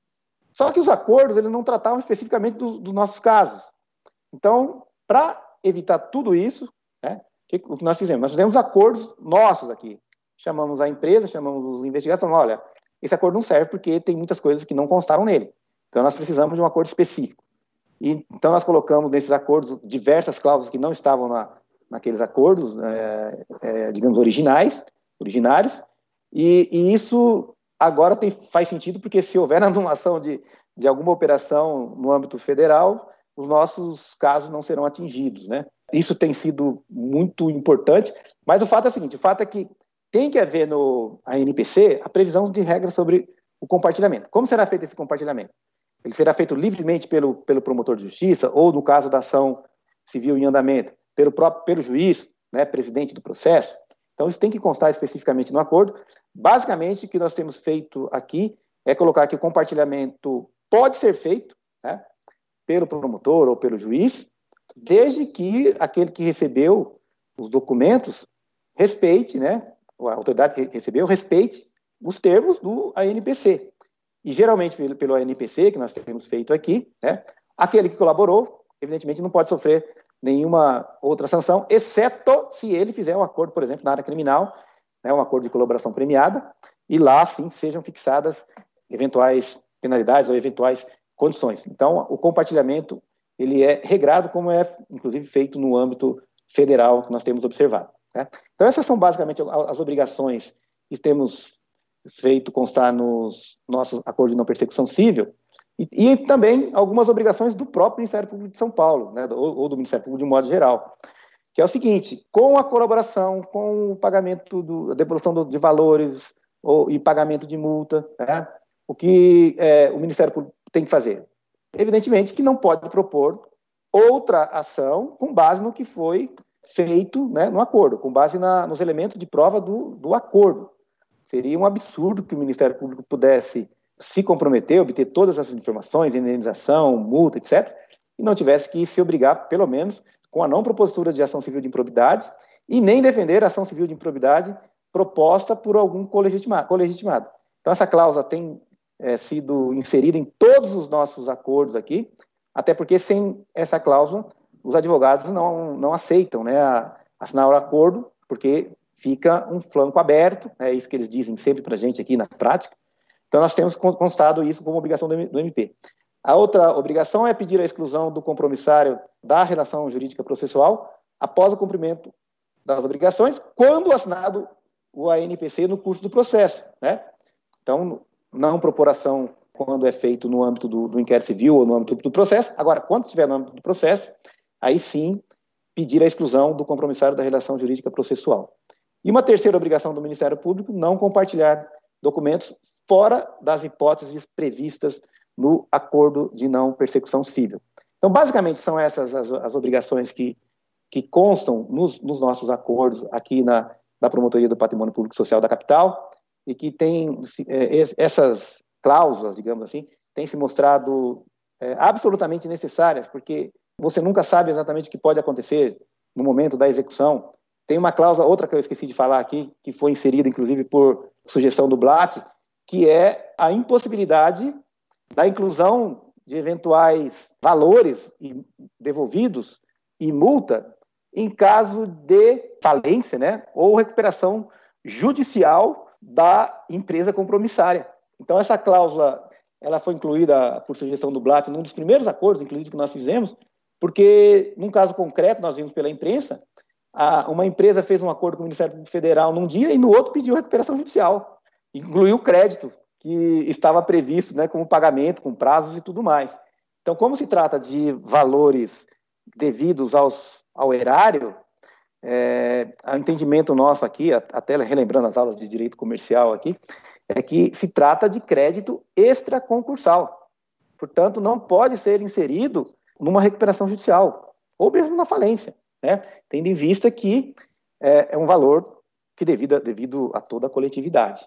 Então, aí te, aplicaríamos, então, o artigo da Lei 11.101, na Lei da, da Recuperação em Falência, né, que está sendo modificada agora, para que não seja incluído esse crédito como quirografário. Tá? Então, um crédito extraconcursal. Tá? Então, basicamente, essas são as obrigações. Agora, a questão da, da homologação, que tem suscitado algumas dúvidas, inclusive colegas entre colegas do Ministério Público de São Paulo, que é, então, a quem dirigir a homologação e como isso é feito, né? Bom, a nossa resolução 1193, ela trata desse, desse tema, né, da, da homologação, ou seja, a NPC celebrado no curso do processo de ação civil de improbidade que é elaborado extrajudicialmente, né, embora seja uma ação civil de improbidade, o acordo é elaborado extrajudicialmente. Então, evidentemente, a competência para a homologação do acordo é, é do magistrado presidente do, do, do processo, isso não, não tem nenhuma dúvida, por conta, inclusive, da, do artigo 17, parágrafo 1 né, com a nova redação. Não tem dúvida nenhuma disso.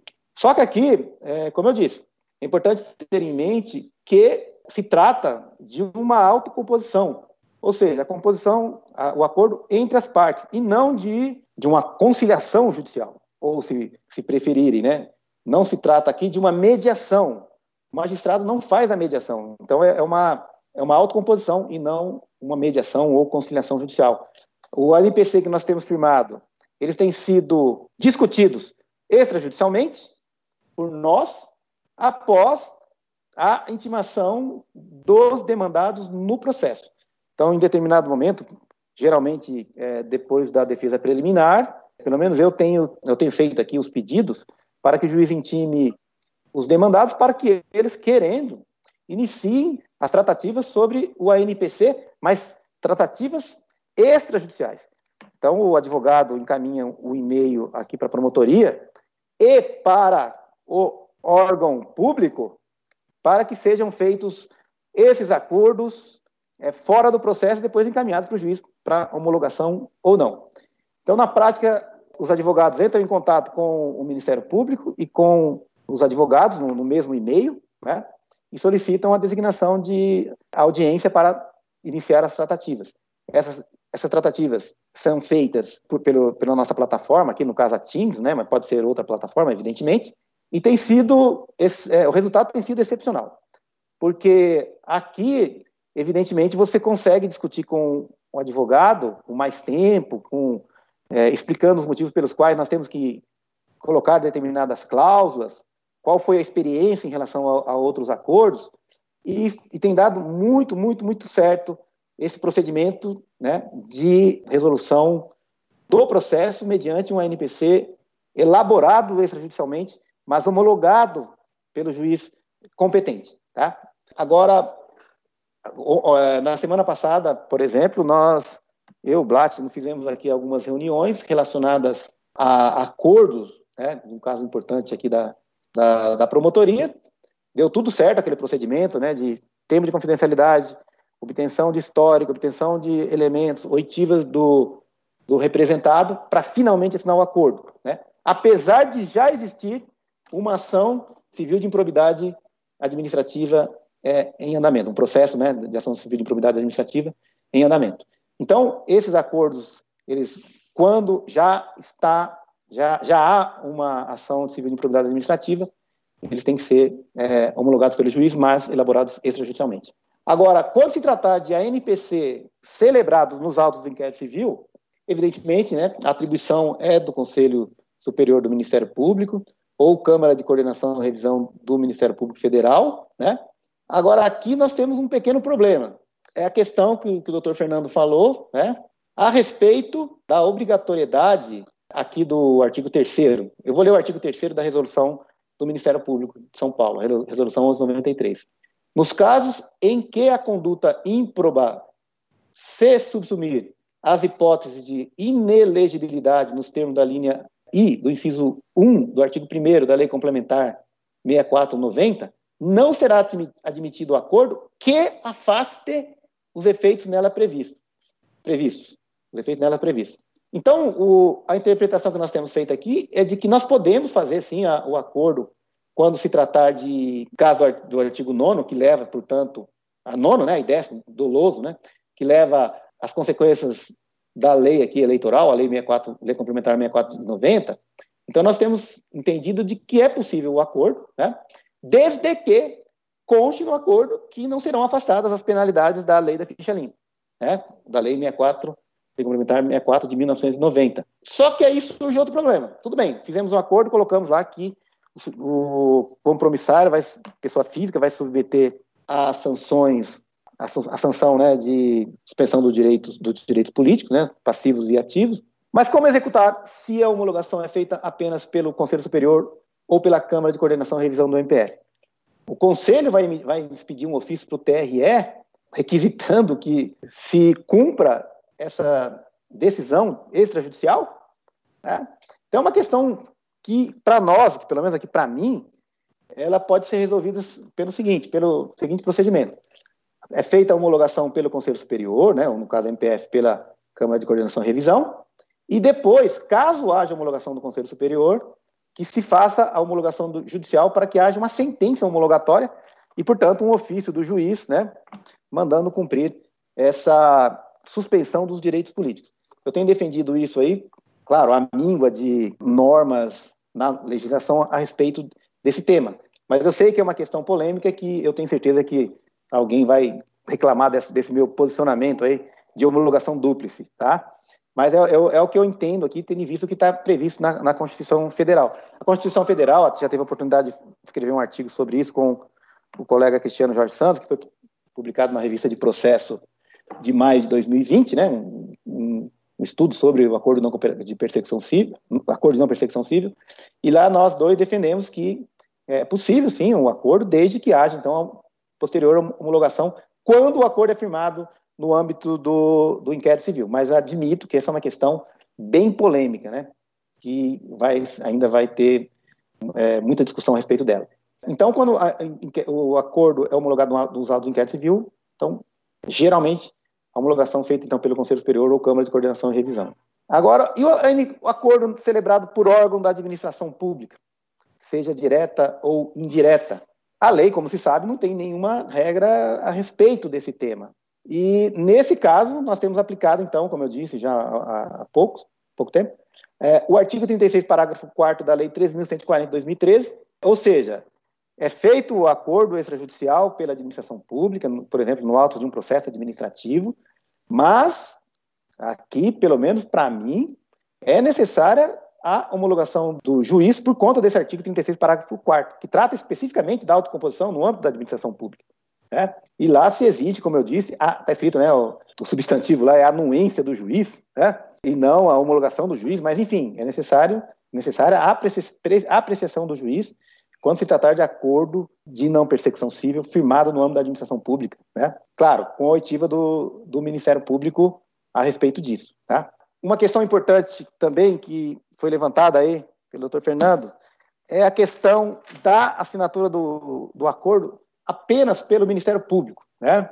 De fato, é uma questão assim muito candente aqui, pelo menos no âmbito do Ministério Público do Estado de São Paulo e, e especificamente da Promotoria do Patrimônio Público Social da capital. Sistematicamente, nós temos chamado a administração pública para discutir conosco os termos do acordo. E como é feito isso? Geralmente, nós encaminhamos um e-mail para a Procuradoria do Estado, ou a Procuradoria do Município, ou o representante do Departamento Jurídico da Sociedade de Economia Mista, para que esses advogados públicos, esses procuradores, eles também participem aqui das discussões, tá? E isso tem se, mostrado muito profícuo no âmbito da administração pública do município de São Paulo, aqui, né? Na prefeitura de São Paulo. Quase toda semana eu assino um, um acordo de não persecução civil aqui com algum procurador do município em processos de ação, de ação civil pública, sejam elas propostas pelo Ministério Público ou pelo próprio município. Então, havendo um processo de ação civil pública, de improbidade administrativa em andamento, o acordo ele é feito judicialmente e então nós combinamos já, já, já faz algum tempo, que se houver o pedido de é, acordo para o Ministério Público, eu comunico à Procuradoria do município e vice-versa.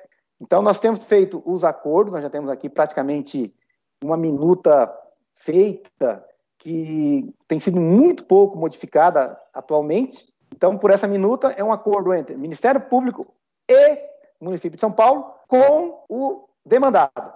Né? Então, de um lado, o Ministério Público e a Administração Pública, do outro, o demandado. Quem quiser entrar na, na, no ESAG, aqui, no, no sistema do da Tribunal de Justiça de São Paulo, poderá verificar uma série de, de exemplos do que eu estou falando. É, esses acordos têm sido homologados pelo, pelos juízes, e o mais importante, se evita, né, quando você chama a administração pública, você evita uma, o eventual descontentamento do colegitimado em relação, por exemplo, à fixação da, das combinações. Então, com isso, nós temos evitado recursos. É até ruim, porque nós não temos recurso no Tribunal de Justiça em relação a isso, para ter uma decisão do Tribunal de Justiça sobre esse tema. Porque, realmente, é, o doutor Fernando é, ele tem toda a razão quando ele diz que é necessário chamar à administração pública, não só para assinar, mas eventualmente para discutir.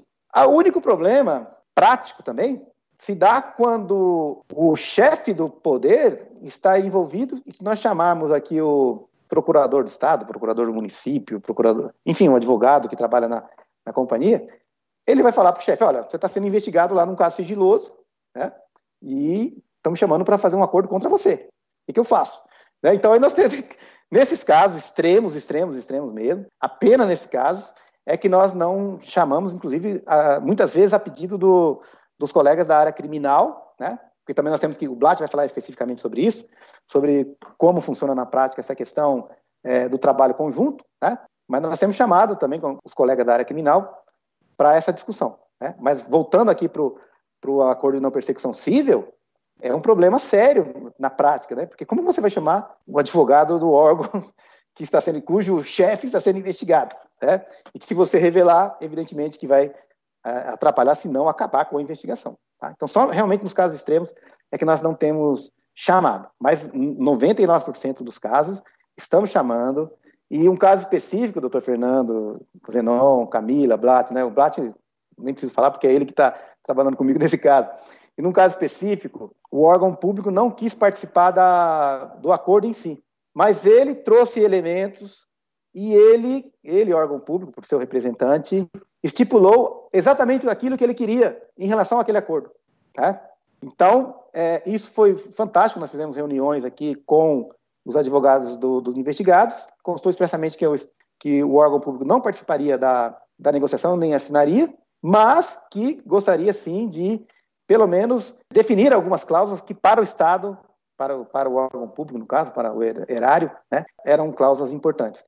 Isso, portanto, é uma forma de evitar o conflito, né? porque se nós estamos fazendo acordo, é importante que se evite conflito.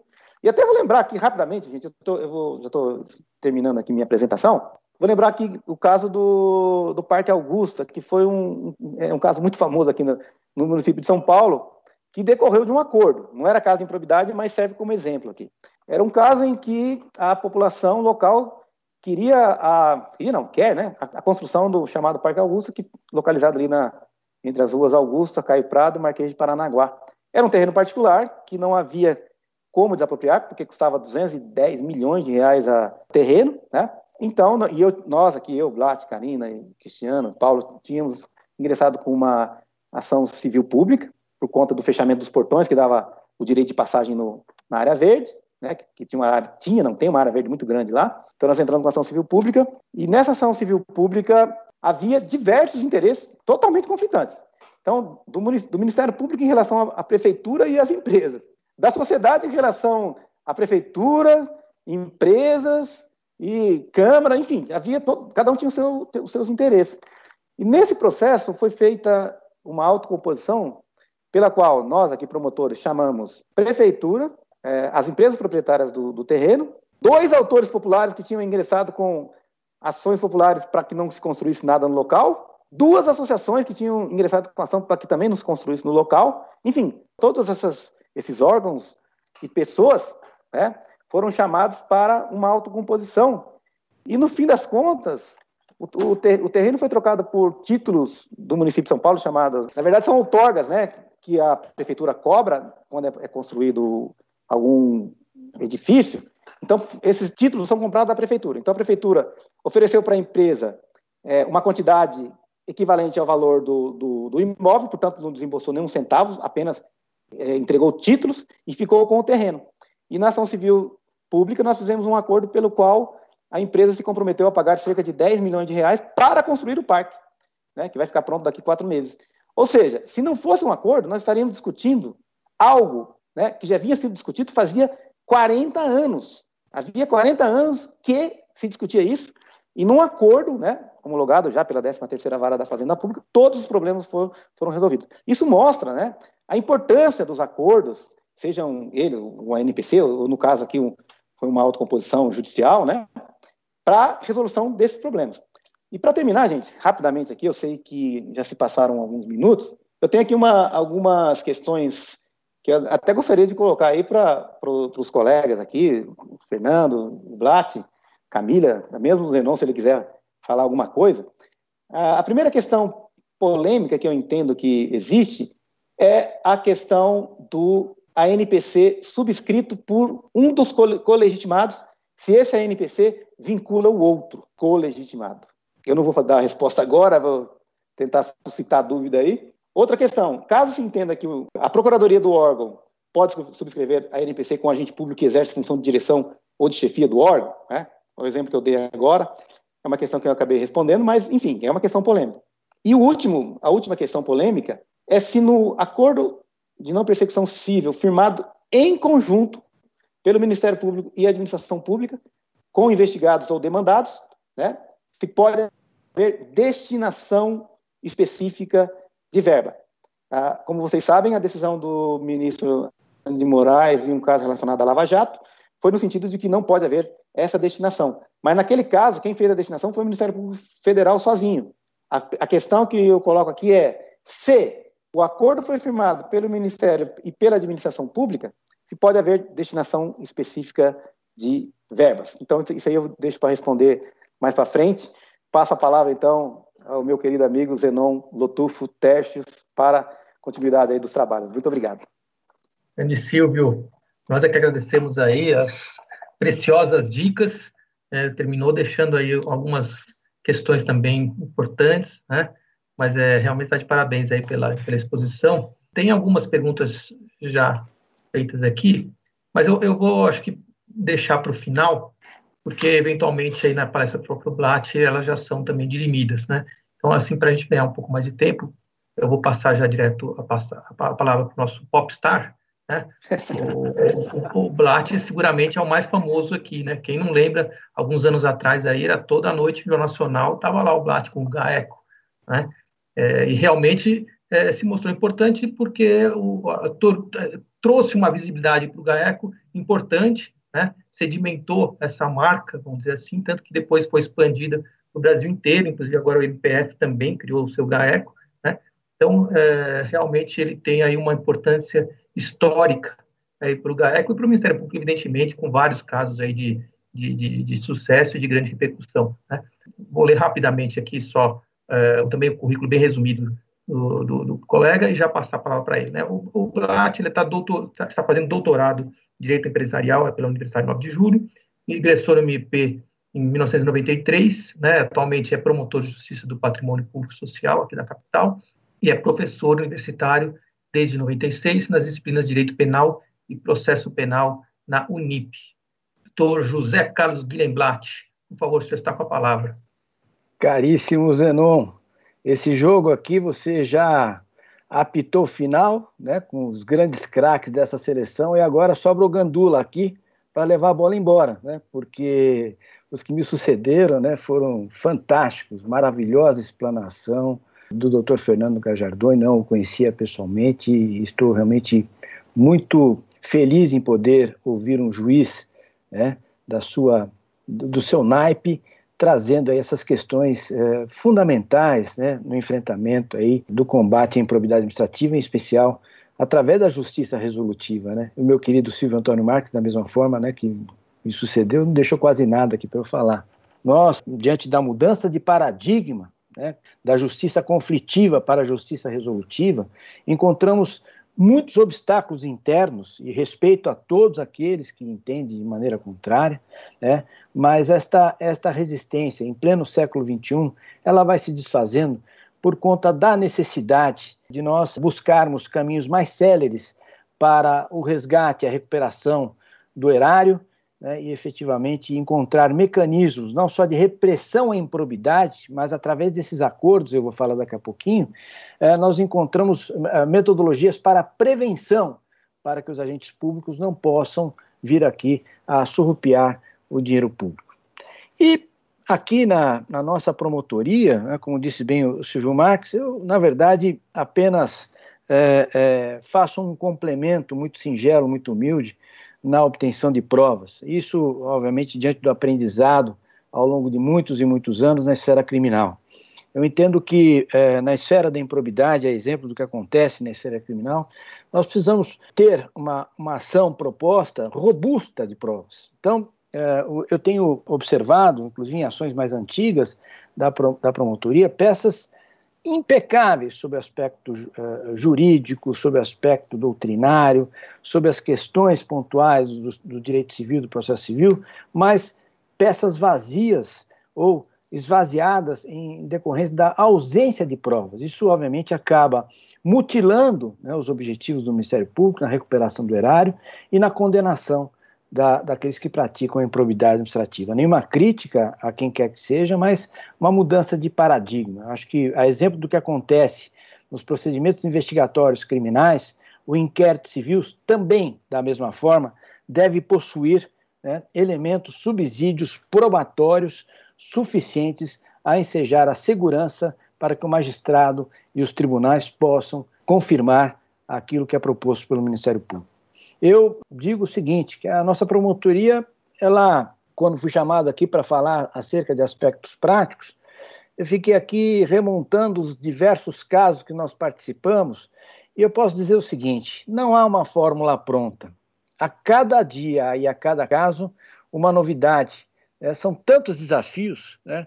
Então, nós, por vezes, achamos que já encontramos, eu às vezes discuto isso com o Silvio, nós encontramos um parâmetro ali de um termo de, de confidencialidade que está efetivamente encerrando aquele caso, e de repente surge uma outra investigação, surge um outro caso, surge uma outra possibilidade de acordo, e lá vamos nós reformular aquele termo de confidencialidade, reformular o termo que vai levar, obviamente, ao acordo de não persecução civil, reformular os termos que estão postos nas ações de improbidade e as, as ações de, de reparação que nós propusemos anteriormente. Então, nessa perspectiva, é óbvio que, se não há fórmula pronta, é importante, é imperioso que o Ministério Público do Estado de São Paulo, exemplo do que disse já o nosso magistrado brilhante Fernando Gajardoni, procure parâmetros. Né? É, não é possível que o promotor de São Paulo haja de uma forma, num acordo, e um outro promotor no interior de São Paulo venha com um caso semelhante a atuar de outra forma completamente diferente. Então é importante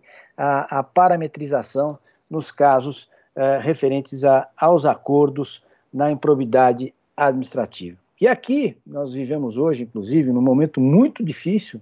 Uh, o MP brasileiro, como um todo, enfrenta uma onda de ataques, né, inclusive visando o seu enfraquecimento constitucional através de mudanças legislativas, como o projeto de lei que visa desconfigurar por completo a improbidade administrativa, né, abrindo de uma vez por todas as comportas da impunidade, enfraquecendo a nossa instituição.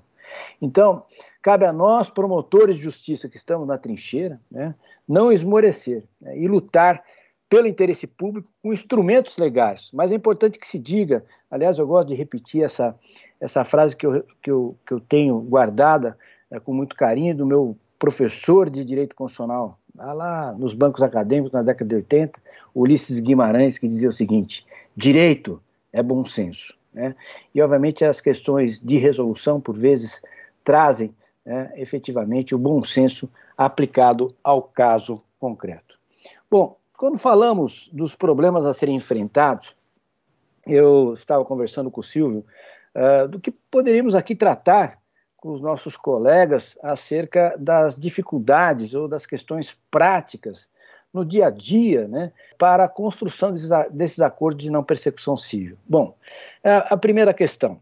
Toda vez que nós recebemos advogados em nossos gabinetes, isso até mesmo bem antes da pandemia, Silvio sabe disso, acho que desde 2014, nós gravamos todos os eventos. Os, os eventos com os advogados eh, permanecem registrados, gravados. Por quê? Para evitar qualquer tipo de mal-entendido, qualquer tipo de suspeição acerca do trabalho desenvolvido na promotoria do patrimônio público social. Então, eh, é uma, é uma, uma questão fundamental. E mais, não só gravados, quando nós recebemos alguns advogados dos nossos gabinetes, não, queríamos apenas trazer aqui informalmente uma questão acerca do acordo. Não, não, nós vamos conversar, isso será reduzido a termo, nós teremos uma ata documentando tudo o que foi tratado, né, para evitar a mercantilização eh, da promotoria, né, a mercantilização do Ministério Público ou qualquer tipo de suspeição acerca dos nossos trabalhos. E essas reuniões, obviamente, se dão Normalmente, aqui, pelo menos em São Paulo, nós, nós temos esse privilégio, nós somos em 10 colegas, né? Este grupo de colegas promotores de justiça que trabalham em conjunto, normalmente nós recebemos estas, estas partes sempre é, em dois ou mais promotores na sala, né? exatamente para trazer total transparência e também é, buscar aí que as conversas tenham, obviamente, um teor é, absolutamente é, sério e que efetivamente se enquadre é, naquilo que o, que o inquérito civil tem como objeto. Então, nós temos muitos casos uh, em andamento, muitos casos que já resultaram em, em, em proposituras de ações, e eu uh, trago aqui uma questão bastante interessante. Quando os advogados nos procuram, ou nós uh, propomos a possibilidade de um acordo e esses, esses advogados vêm ao nosso encontro, é necessário verificar a, a possibilidade né, da reparação do dano e, mais do que isso, a, a produção de provas regra geral, contra agentes públicos. Né? Eu sempre faço essa, essa consideração. Em todos os casos que nós propusemos os acordos de não persecução civil, né, é, absolutamente todos, visavam exatamente a produção de provas a fim de identificar os agentes públicos envolvidos. Aliás, de 2017 para cá, nós tínhamos vários inquéritos civis já em andamento é, em que só se verificava só se verificavam questões formais, né, com relação a, a, a problemas na licitação, problemas na execução da obra, superfaturamento, sem qualquer detalhamento acerca do que é, levou a esses problemas de ordem formal. Então, a partir é, desta, desta possibilidade né, de, de buscar o acordo de não persecução civil, fazendo com que os investigados tragam elementos a corroborar né, o que efetivamente aconteceu para determinar aquele superfaturamento, para determinar a, a suspensão daquela obra ou para determinar qualquer irregularidade em qualquer eh, licitação ou processo envolvendo a administração pública, nós passamos a ter eh, realmente elementos muito importantes e que resultam, obviamente, na, na punição né, desses agentes públicos. Eh, caso não fosse possível, e aí, obviamente, pegando o gancho daqueles que defendem a impossibilidade da aplicação dos acordos, Muitos desses inquéritos civis, nos quais agora nós estamos tratando de maneira bastante profunda, identificando agentes públicos, ficaria apenas na sua superfície, ou seja, apenas tratando de questões de ordem formal ou buscando apenas a punição de agentes da administração pública, direta ou indireta, eh, por atos meramente formais. Então, nessa perspectiva, os acordos têm sido extremamente importantes. E quando o Silvio falou aí do termo de confidencialidade, que normalmente é trazido e que é, antecede a realização do acordo, é importante que, pelo menos eh, na nossa visão, é, nós verifiquemos o teor dos anexos, a declaração, as declarações daqueles que se dizem envolvidos nos atos de improbidade, né, porque muitas vezes são, são uh, declarações ou anexos completamente vagos.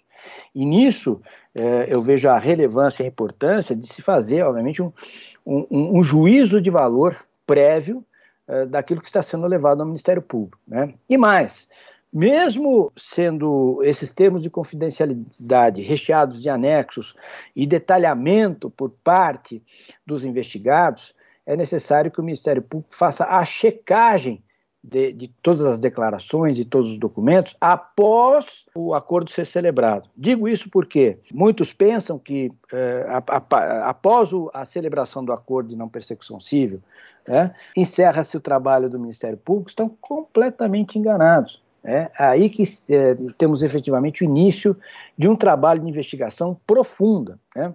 Eu posso trazer aqui, daqui a pouco eu vou falar um pouco, acerca de dois casos concretos em que o trabalho desenvolvido pelo, pela Promotoria do Patrimônio Público Social da capital se deu exatamente após a celebração do acordo, após a tomada de, a redução de, de declarações, depoimentos e apresentação de documentos por parte daqueles envolvidos. Porque a impressão que muitas vezes passa é que, a partir desse termo de confidencialidade celebrado o acordo, homologado pelo juízo, encerrou-se o caso. Na verdade, ele está apenas começando, pelo menos uh, no meu ponto de vista, sobre vários aspectos.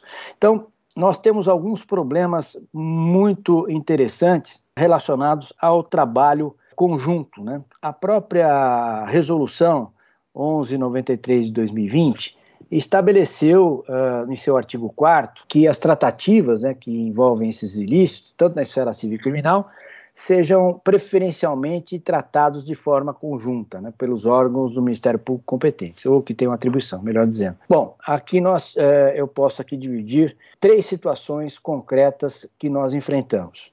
Nós tivemos casos que vieram já praticamente prontos, decorrentes da, da Operação Lava Jato em Curitiba e em Brasília, com delações premiadas homologadas, com casos em andamento na esfera criminal e com os acordos já firmados com o Ministério Público Federal. Né? Exemplo do que o Silvio falou, que inclusive eh, esses acordos eh, eh, abrangiam inclusive questões relacionadas à improbidade administrativa praticada contra o erário público estadual ou municipal aqui de São Paulo.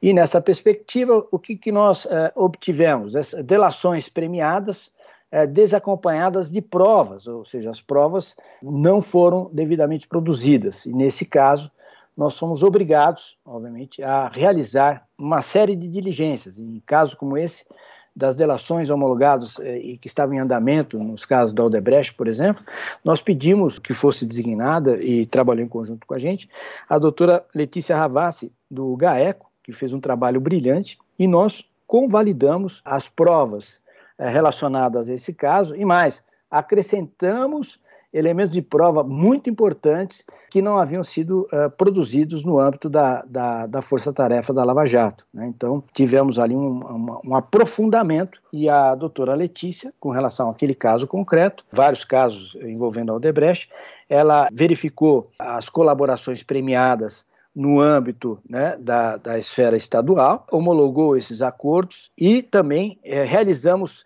oitivas conjuntas né, de todas aquelas pessoas envolvidas e também de testemunhas e produção de perícias, etc. Então foi muito importante esse trabalho, todavia, aquilo já havia sido recebido pela Promotoria do Patrimônio Público Social da, da capital, que poderia confortavelmente receber aquelas delações, aderir ao acordo da Lava Jato para a obtenção ali da reparação a, suposta ao erário, sem a efetiva produção de provas, e nesse caso especificamente, nós obtivemos muitas provas contra muitos agentes públicos. Né? Inclusive, foi bastante interessante que fizemos oitivas antes aí da pandemia no, na modalidade telepresencial, né? com uh, ex-integrantes da Odebrecht, funcionários de alto escalão, uh, uns que estavam em Londres, outros que estavam uh, na Venezuela, outros que estavam em Portugal e assim por diante, onde nós pudemos realizar essas videoconferências é, com a presença de advogados aqui, é, junto conosco é, no nosso gabinete, e no, no, no estrangeiro, essa, esses investigados acompanhados de seus advogados. Então, foi, foi uma, uma forma que nós encontramos de dar celeridade, porque se tivéssemos que buscar as cartas rogatórias, etc., ainda estaríamos engatinhando. Então foi um, um, caso bastante interessante, mas tivemos que sair da nossa zona de conforto. Né? O promotor do patrimônio público social da capital. Aqui, neste caso, eu, Silvio e mais os demais colegas não poderiam ficar apenas recebendo esse material sem a sua efetiva constatação. Tivemos também alguns casos de investigações sigilosas em, em, curso na esfera criminal, que foram posteriormente encaminhados por colegas aqui de São Paulo, né, após encerradas as investigações criminais, com, com delações premiadas homologadas e processo criminal em curso. Né. E nessa, nessa perspectiva, o resultado não foi, não foi muito bom. Né? Posso dizer que foi quase que um desastre, ou seja, os colegas trabalharam sigilosamente, alegaram, e obviamente respeito a posição deles, que eram casos eh, sigilosos, não chamaram os colegas da Promotoria do Patrimônio Público Social da capital, realizaram lá suas investigações, produziram as provas que achavam interessantes para para fins de condenação criminal, sem observar diversas questões relacionadas, por exemplo, à lei de licitações, etc., que tem, obviamente, um, um, o destaque né, da esfera administrativa, e, ao final, isso encaminhado a, aos membros do Ministério Público, do, da, da, da, Promotoria do Patrimônio Público Social da capital, que levou, obviamente, a uma desconstrução eh, de muitos casos na esfera penal. Né? Então, é, é importante por, é, que o, o, os promotores, tanto na esfera civil né, do patrimônio quanto aqueles que estão na, lotados na esfera criminal atuem em conjunto. Né? E eh, nós tivemos, eh, a partir dessas experiências, a partir dessas eh, duas espécies de experiências, sempre nos nossos inquéritos civis, nós convidamos os colegas da esfera penal para trabalhar em conjunto. Por quê? É um depoimento só, colhido por dois promotores. Um, vai utilizar esse depoimento no inquérito civil, o outro vai utilizar no procedimento investigatório criminal.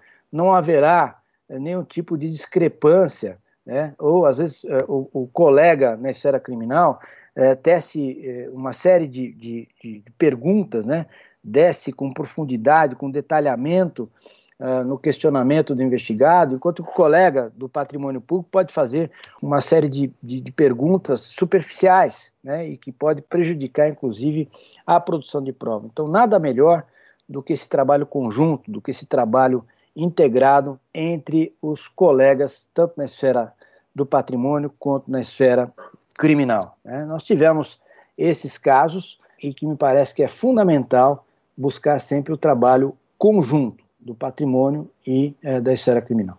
Bom, temos algumas outras questões de ordem prática que me parecem fundamentais.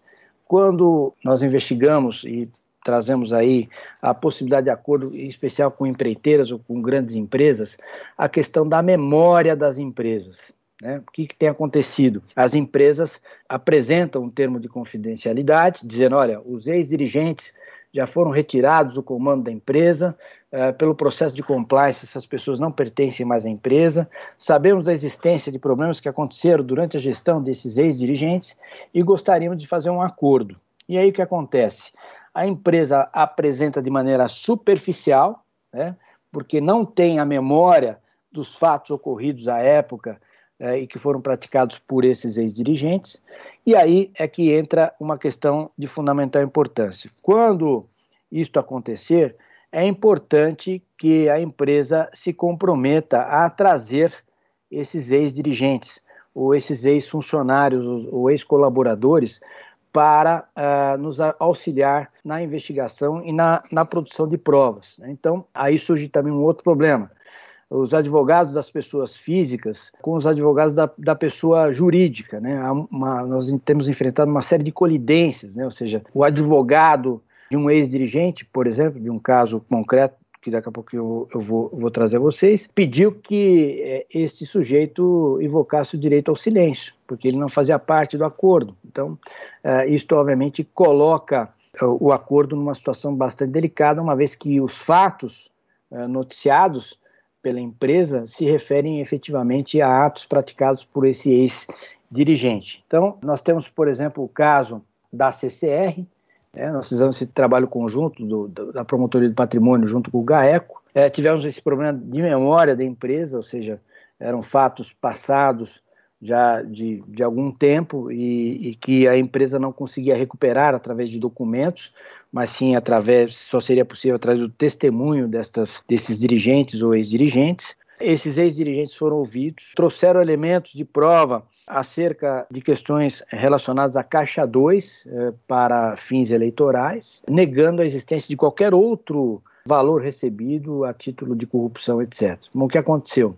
O acordo foi homologado, nós passamos a ouvir mais pessoas indicadas ou não indicadas, né? É, passamos a fazer uma investigação mais aprofundada e verificamos uma série de discrepâncias, né? por exemplo, uh, entre aquilo que era reportado pelo delator ou pelo colaborador ou pela testemunha trazida pela empresa com a, a efetividade dos fatos uh, que ocorreram naquela época. Então, para vocês terem uma ideia, hoje nós temos um problema bastante sério que está sendo enfrentado na promotoria, que pode levar à ruptura do acordo ou o aditamento deste acordo a valores muito uh, significativos uh, com relação a tudo aquilo que havia sido trazido pela empresa e que foi encoberto ou omitido pelo delator. Então, nesse caso, nós temos tido várias, várias situações nesse sentido, em que é importante ter a investigação deduzida tanto na esfera do patrimônio quanto na esfera criminal. Né? Esse trabalho conjunto é fundamental. Aliás, quando nós notificamos os colaboradores ou as pessoas que vão, as pessoas físicas, né, que vão trazer elementos ou subsídios acerca daquilo que foi apresentado no termo de confidencialidade e que foi homologado ou que, que será levado à, homologação do acordo de não persecução civil, normalmente nós notificamos todas essas pessoas para o mesmo dia e horário. Por quê? Uma forma da gente utilizar algumas técnicas de interrogatório né, para buscar contradições é, relacionadas àquilo que foi deduzido né, pelos, no termo de confidencialidade nos termos de declaração que levaram à propositura do acordo. Então é importante que se faça esta prova e o promotor não pode ficar na sua zona de conforto. Outra questão uh, bastante importante que aconteceu no caso CCR foi que no dia que nós firmamos o acordo com a CCR, ela, como empresa de capital aberto, ela precisou, obviamente, fazer uma comunicação ao mercado, né, que é a chamada comunicação de fato relevante. E esta comunicação de fato relevante, ela, por exemplo, leva à violação de algo que está na resolução 1193 de 2020, em seu artigo 11, né, que diz o seguinte: a partir de agora, né, como são sigilosas as tratativas preliminares entre o Ministério Público e o, e o pactuante, a publicação, ainda que de parte delas, poderá ser motivo suficiente para o Conselho Superior não referendar o acordo. Então vejam, como a empresa de capital aberto ela não pode deixar de comunicar um fato relevante dessa natureza ao mercado de capitais, né, é, essa foi uma questão que nós levamos, inclusive, ao Colégio de Procuradores e ao próprio Conselho Superior é que nestas, nestas hipóteses é importante observar que não há quebra de sigilo, mas aí o, o cumprimento de uma determinação do mercado e da lei que regula as sociedades de capital aberto. Então, uh, nessa perspectiva, nós entendemos que o artigo 11, com relação, né, da, dessa resolução, com relação às empresas de capital aberto, esse artigo 11 eh, não pode ser aplicado na sua integralidade, né? ou seja, não, não poder, a, a, comunicação de fato relevante ela não pode ser reveladora de todos os termos do acordo, mas a empresa é obrigada a comunicar ao mercado que ela está fazendo um acordo com o Ministério Público e o valor que está sendo comprometido neste, neste acordo, por exemplo. Então, nesta, nesta perspectiva, portanto, é importante que, nos casos envolvendo em, empresas de capital aberto, haja aí um, um, um texto já, inclusive, é, colocado no, no, termo né, do, do acordo, é, explicitando o que será objeto desse fato relevante, né, para é, não prejudicar né, eventual análise pelo Conselho, que pode é, não referendar o acordo por entender que houve quebra do sigilo, né? ou seja, então até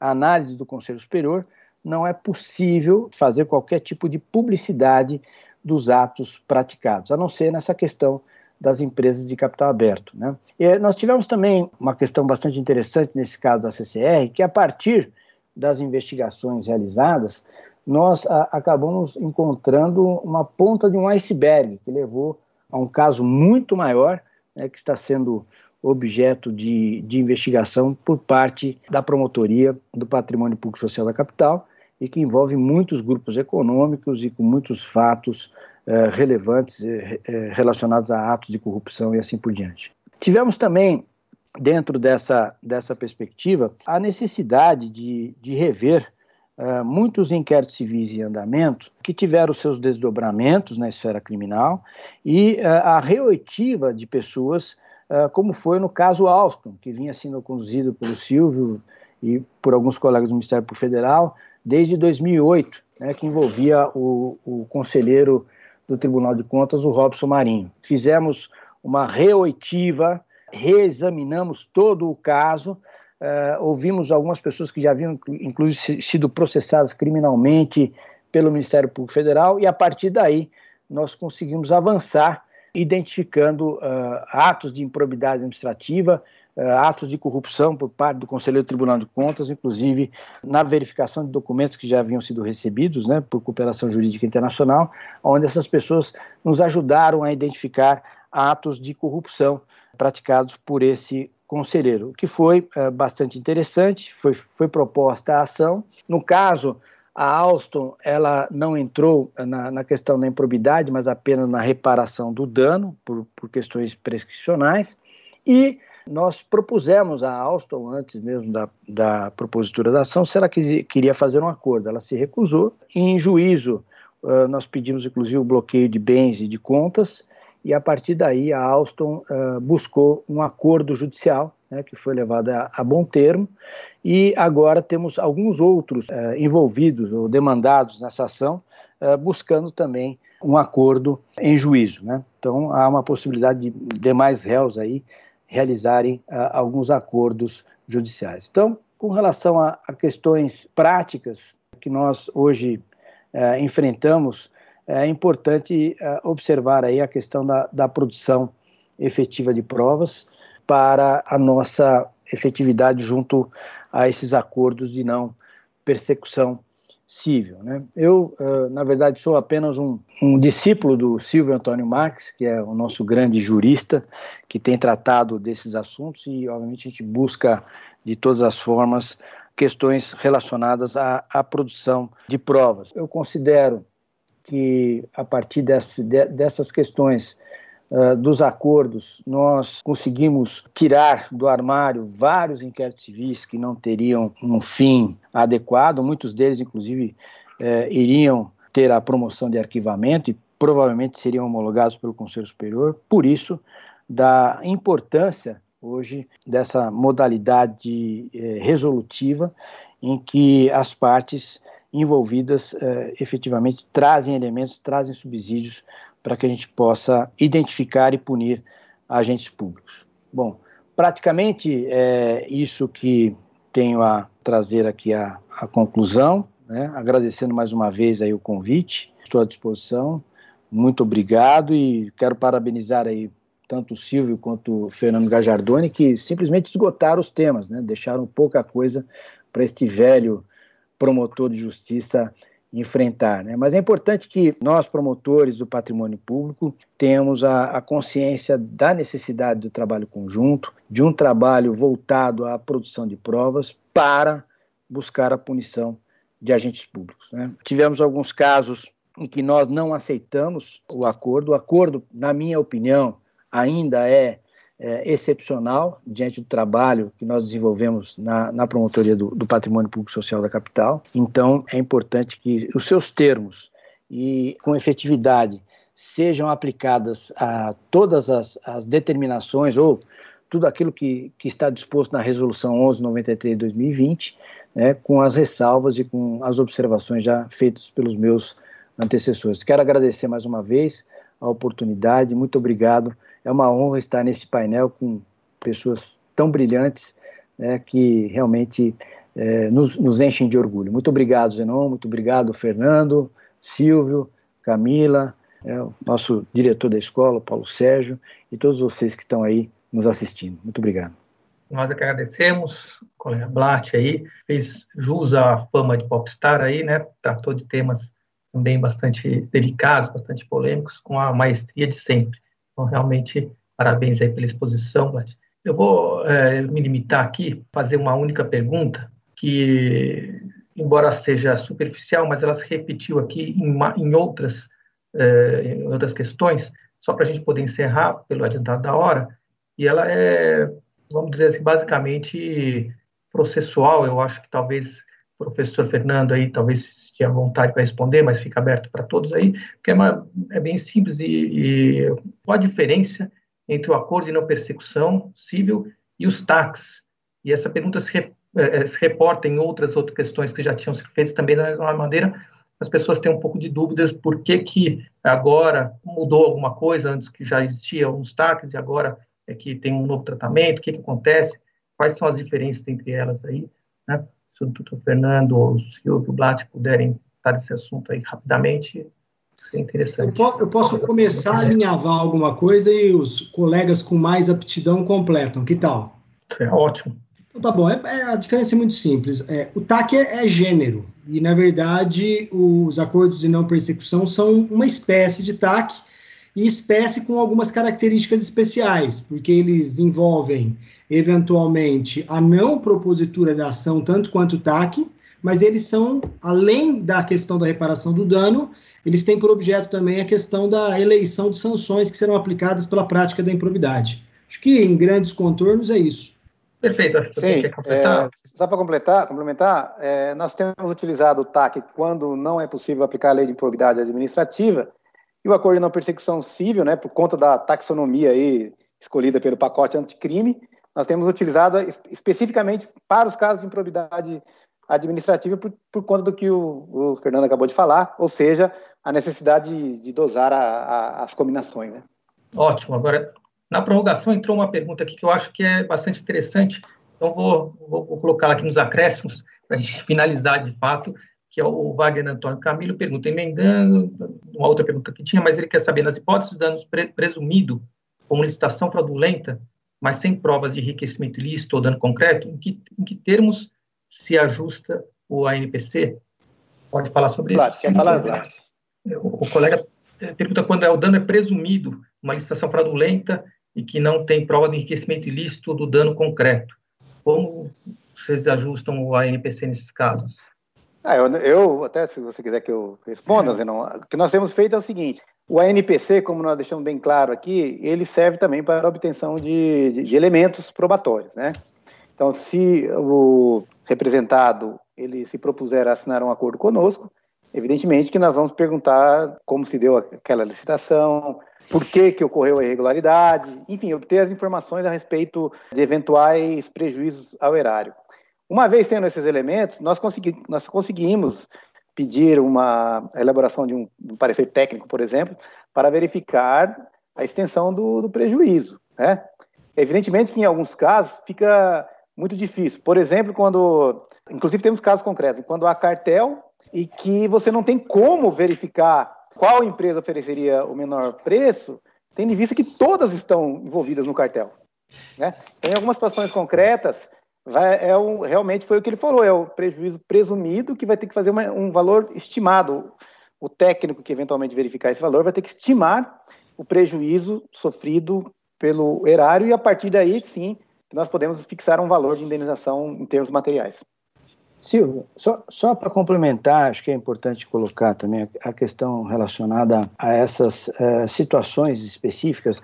Eu tenho visto, por exemplo, alguns, alguns anexos, algumas declarações em que o sujeito diz assim, o, o colaborador, não, olha, eu paguei, nós pagamos pela empresa é, 100 mil reais a fulano, agente público. Mas como foi isso? Ah, de que maneira? Né? Então, ou seja, a, a prova, ela, ela realmente ela é bastante delicada, porque a palavra desse sujeito com relação à, pessoa que está sendo investigada, né, ou que, que pode é, estar dentro do escopo da, da nossa investigação. Então, há elementos que são trazidos para a verificação pelo promotor de justiça que precisa ser visto com muito cuidado. Né? Às vezes é, é, é fogo cruzado, às vezes você não tem nenhum elemento a indicar. É, ah, então, ok, você, eh, você pagou através da empresa 100 mil reais para fulano. Né? Esse dinheiro sai da onde? É, ah, veio de doleiro. Ah, quem é doleiro? Eu não lembro o nome. Onde que foi entregue? Eu também não sei. Então, nós temos enfrentado uh, alguns problemas que são de ordem técnica, de extrema responsabilidade. Você imagina, esse sujeito sai do gabinete do promotor de justiça, junto com o seu advogado, e arma um grande escândalo na imprensa contra alguém que ele quer destruir, né? alguém que ele quer se vingar de alguma maneira, isso acaba respingando, de uma maneira ou de outra, no bom nome do Ministério Público. O Ministério Público acaba sendo uh, utilizado como instrumento né, de vindita entre algumas pessoas. Então, é muito perigoso nesses anexos uh, a, a gente referendar algumas coisas que podem ser não, não, não, que não são efetivamente provas, mas são ilações então, é isso que eu, que eu gostaria de destacar e que eu vi em alguns casos, é, envolvendo aí, é, grandes empreiteiras, é, nomes de, de pessoas conhecidas no meio político, e que não há a menor possibilidade do Ministério Público fazer essa, essa prova ou apresentar uma ação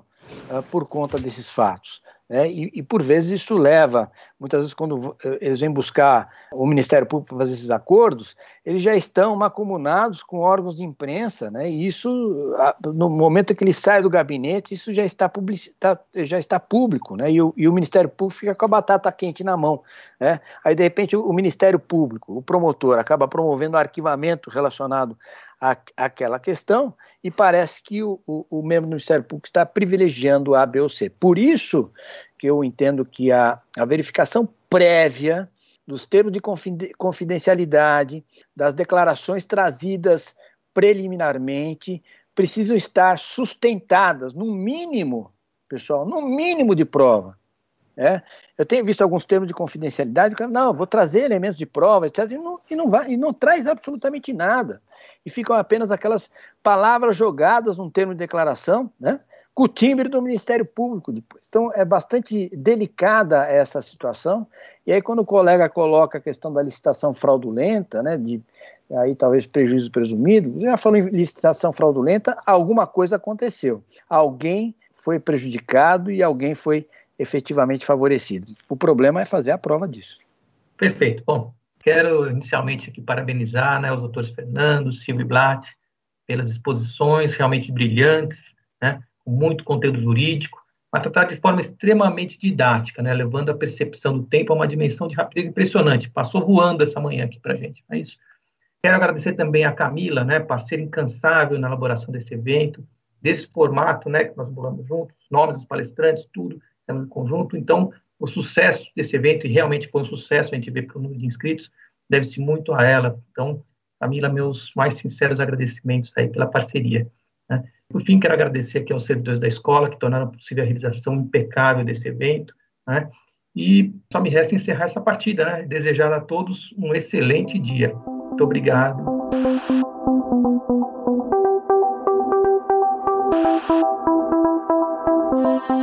Este foi o Direito ao Pé do Ouvido. Siga nosso canal e amplie seu conhecimento com a Escola Superior do Ministério Público de São Paulo.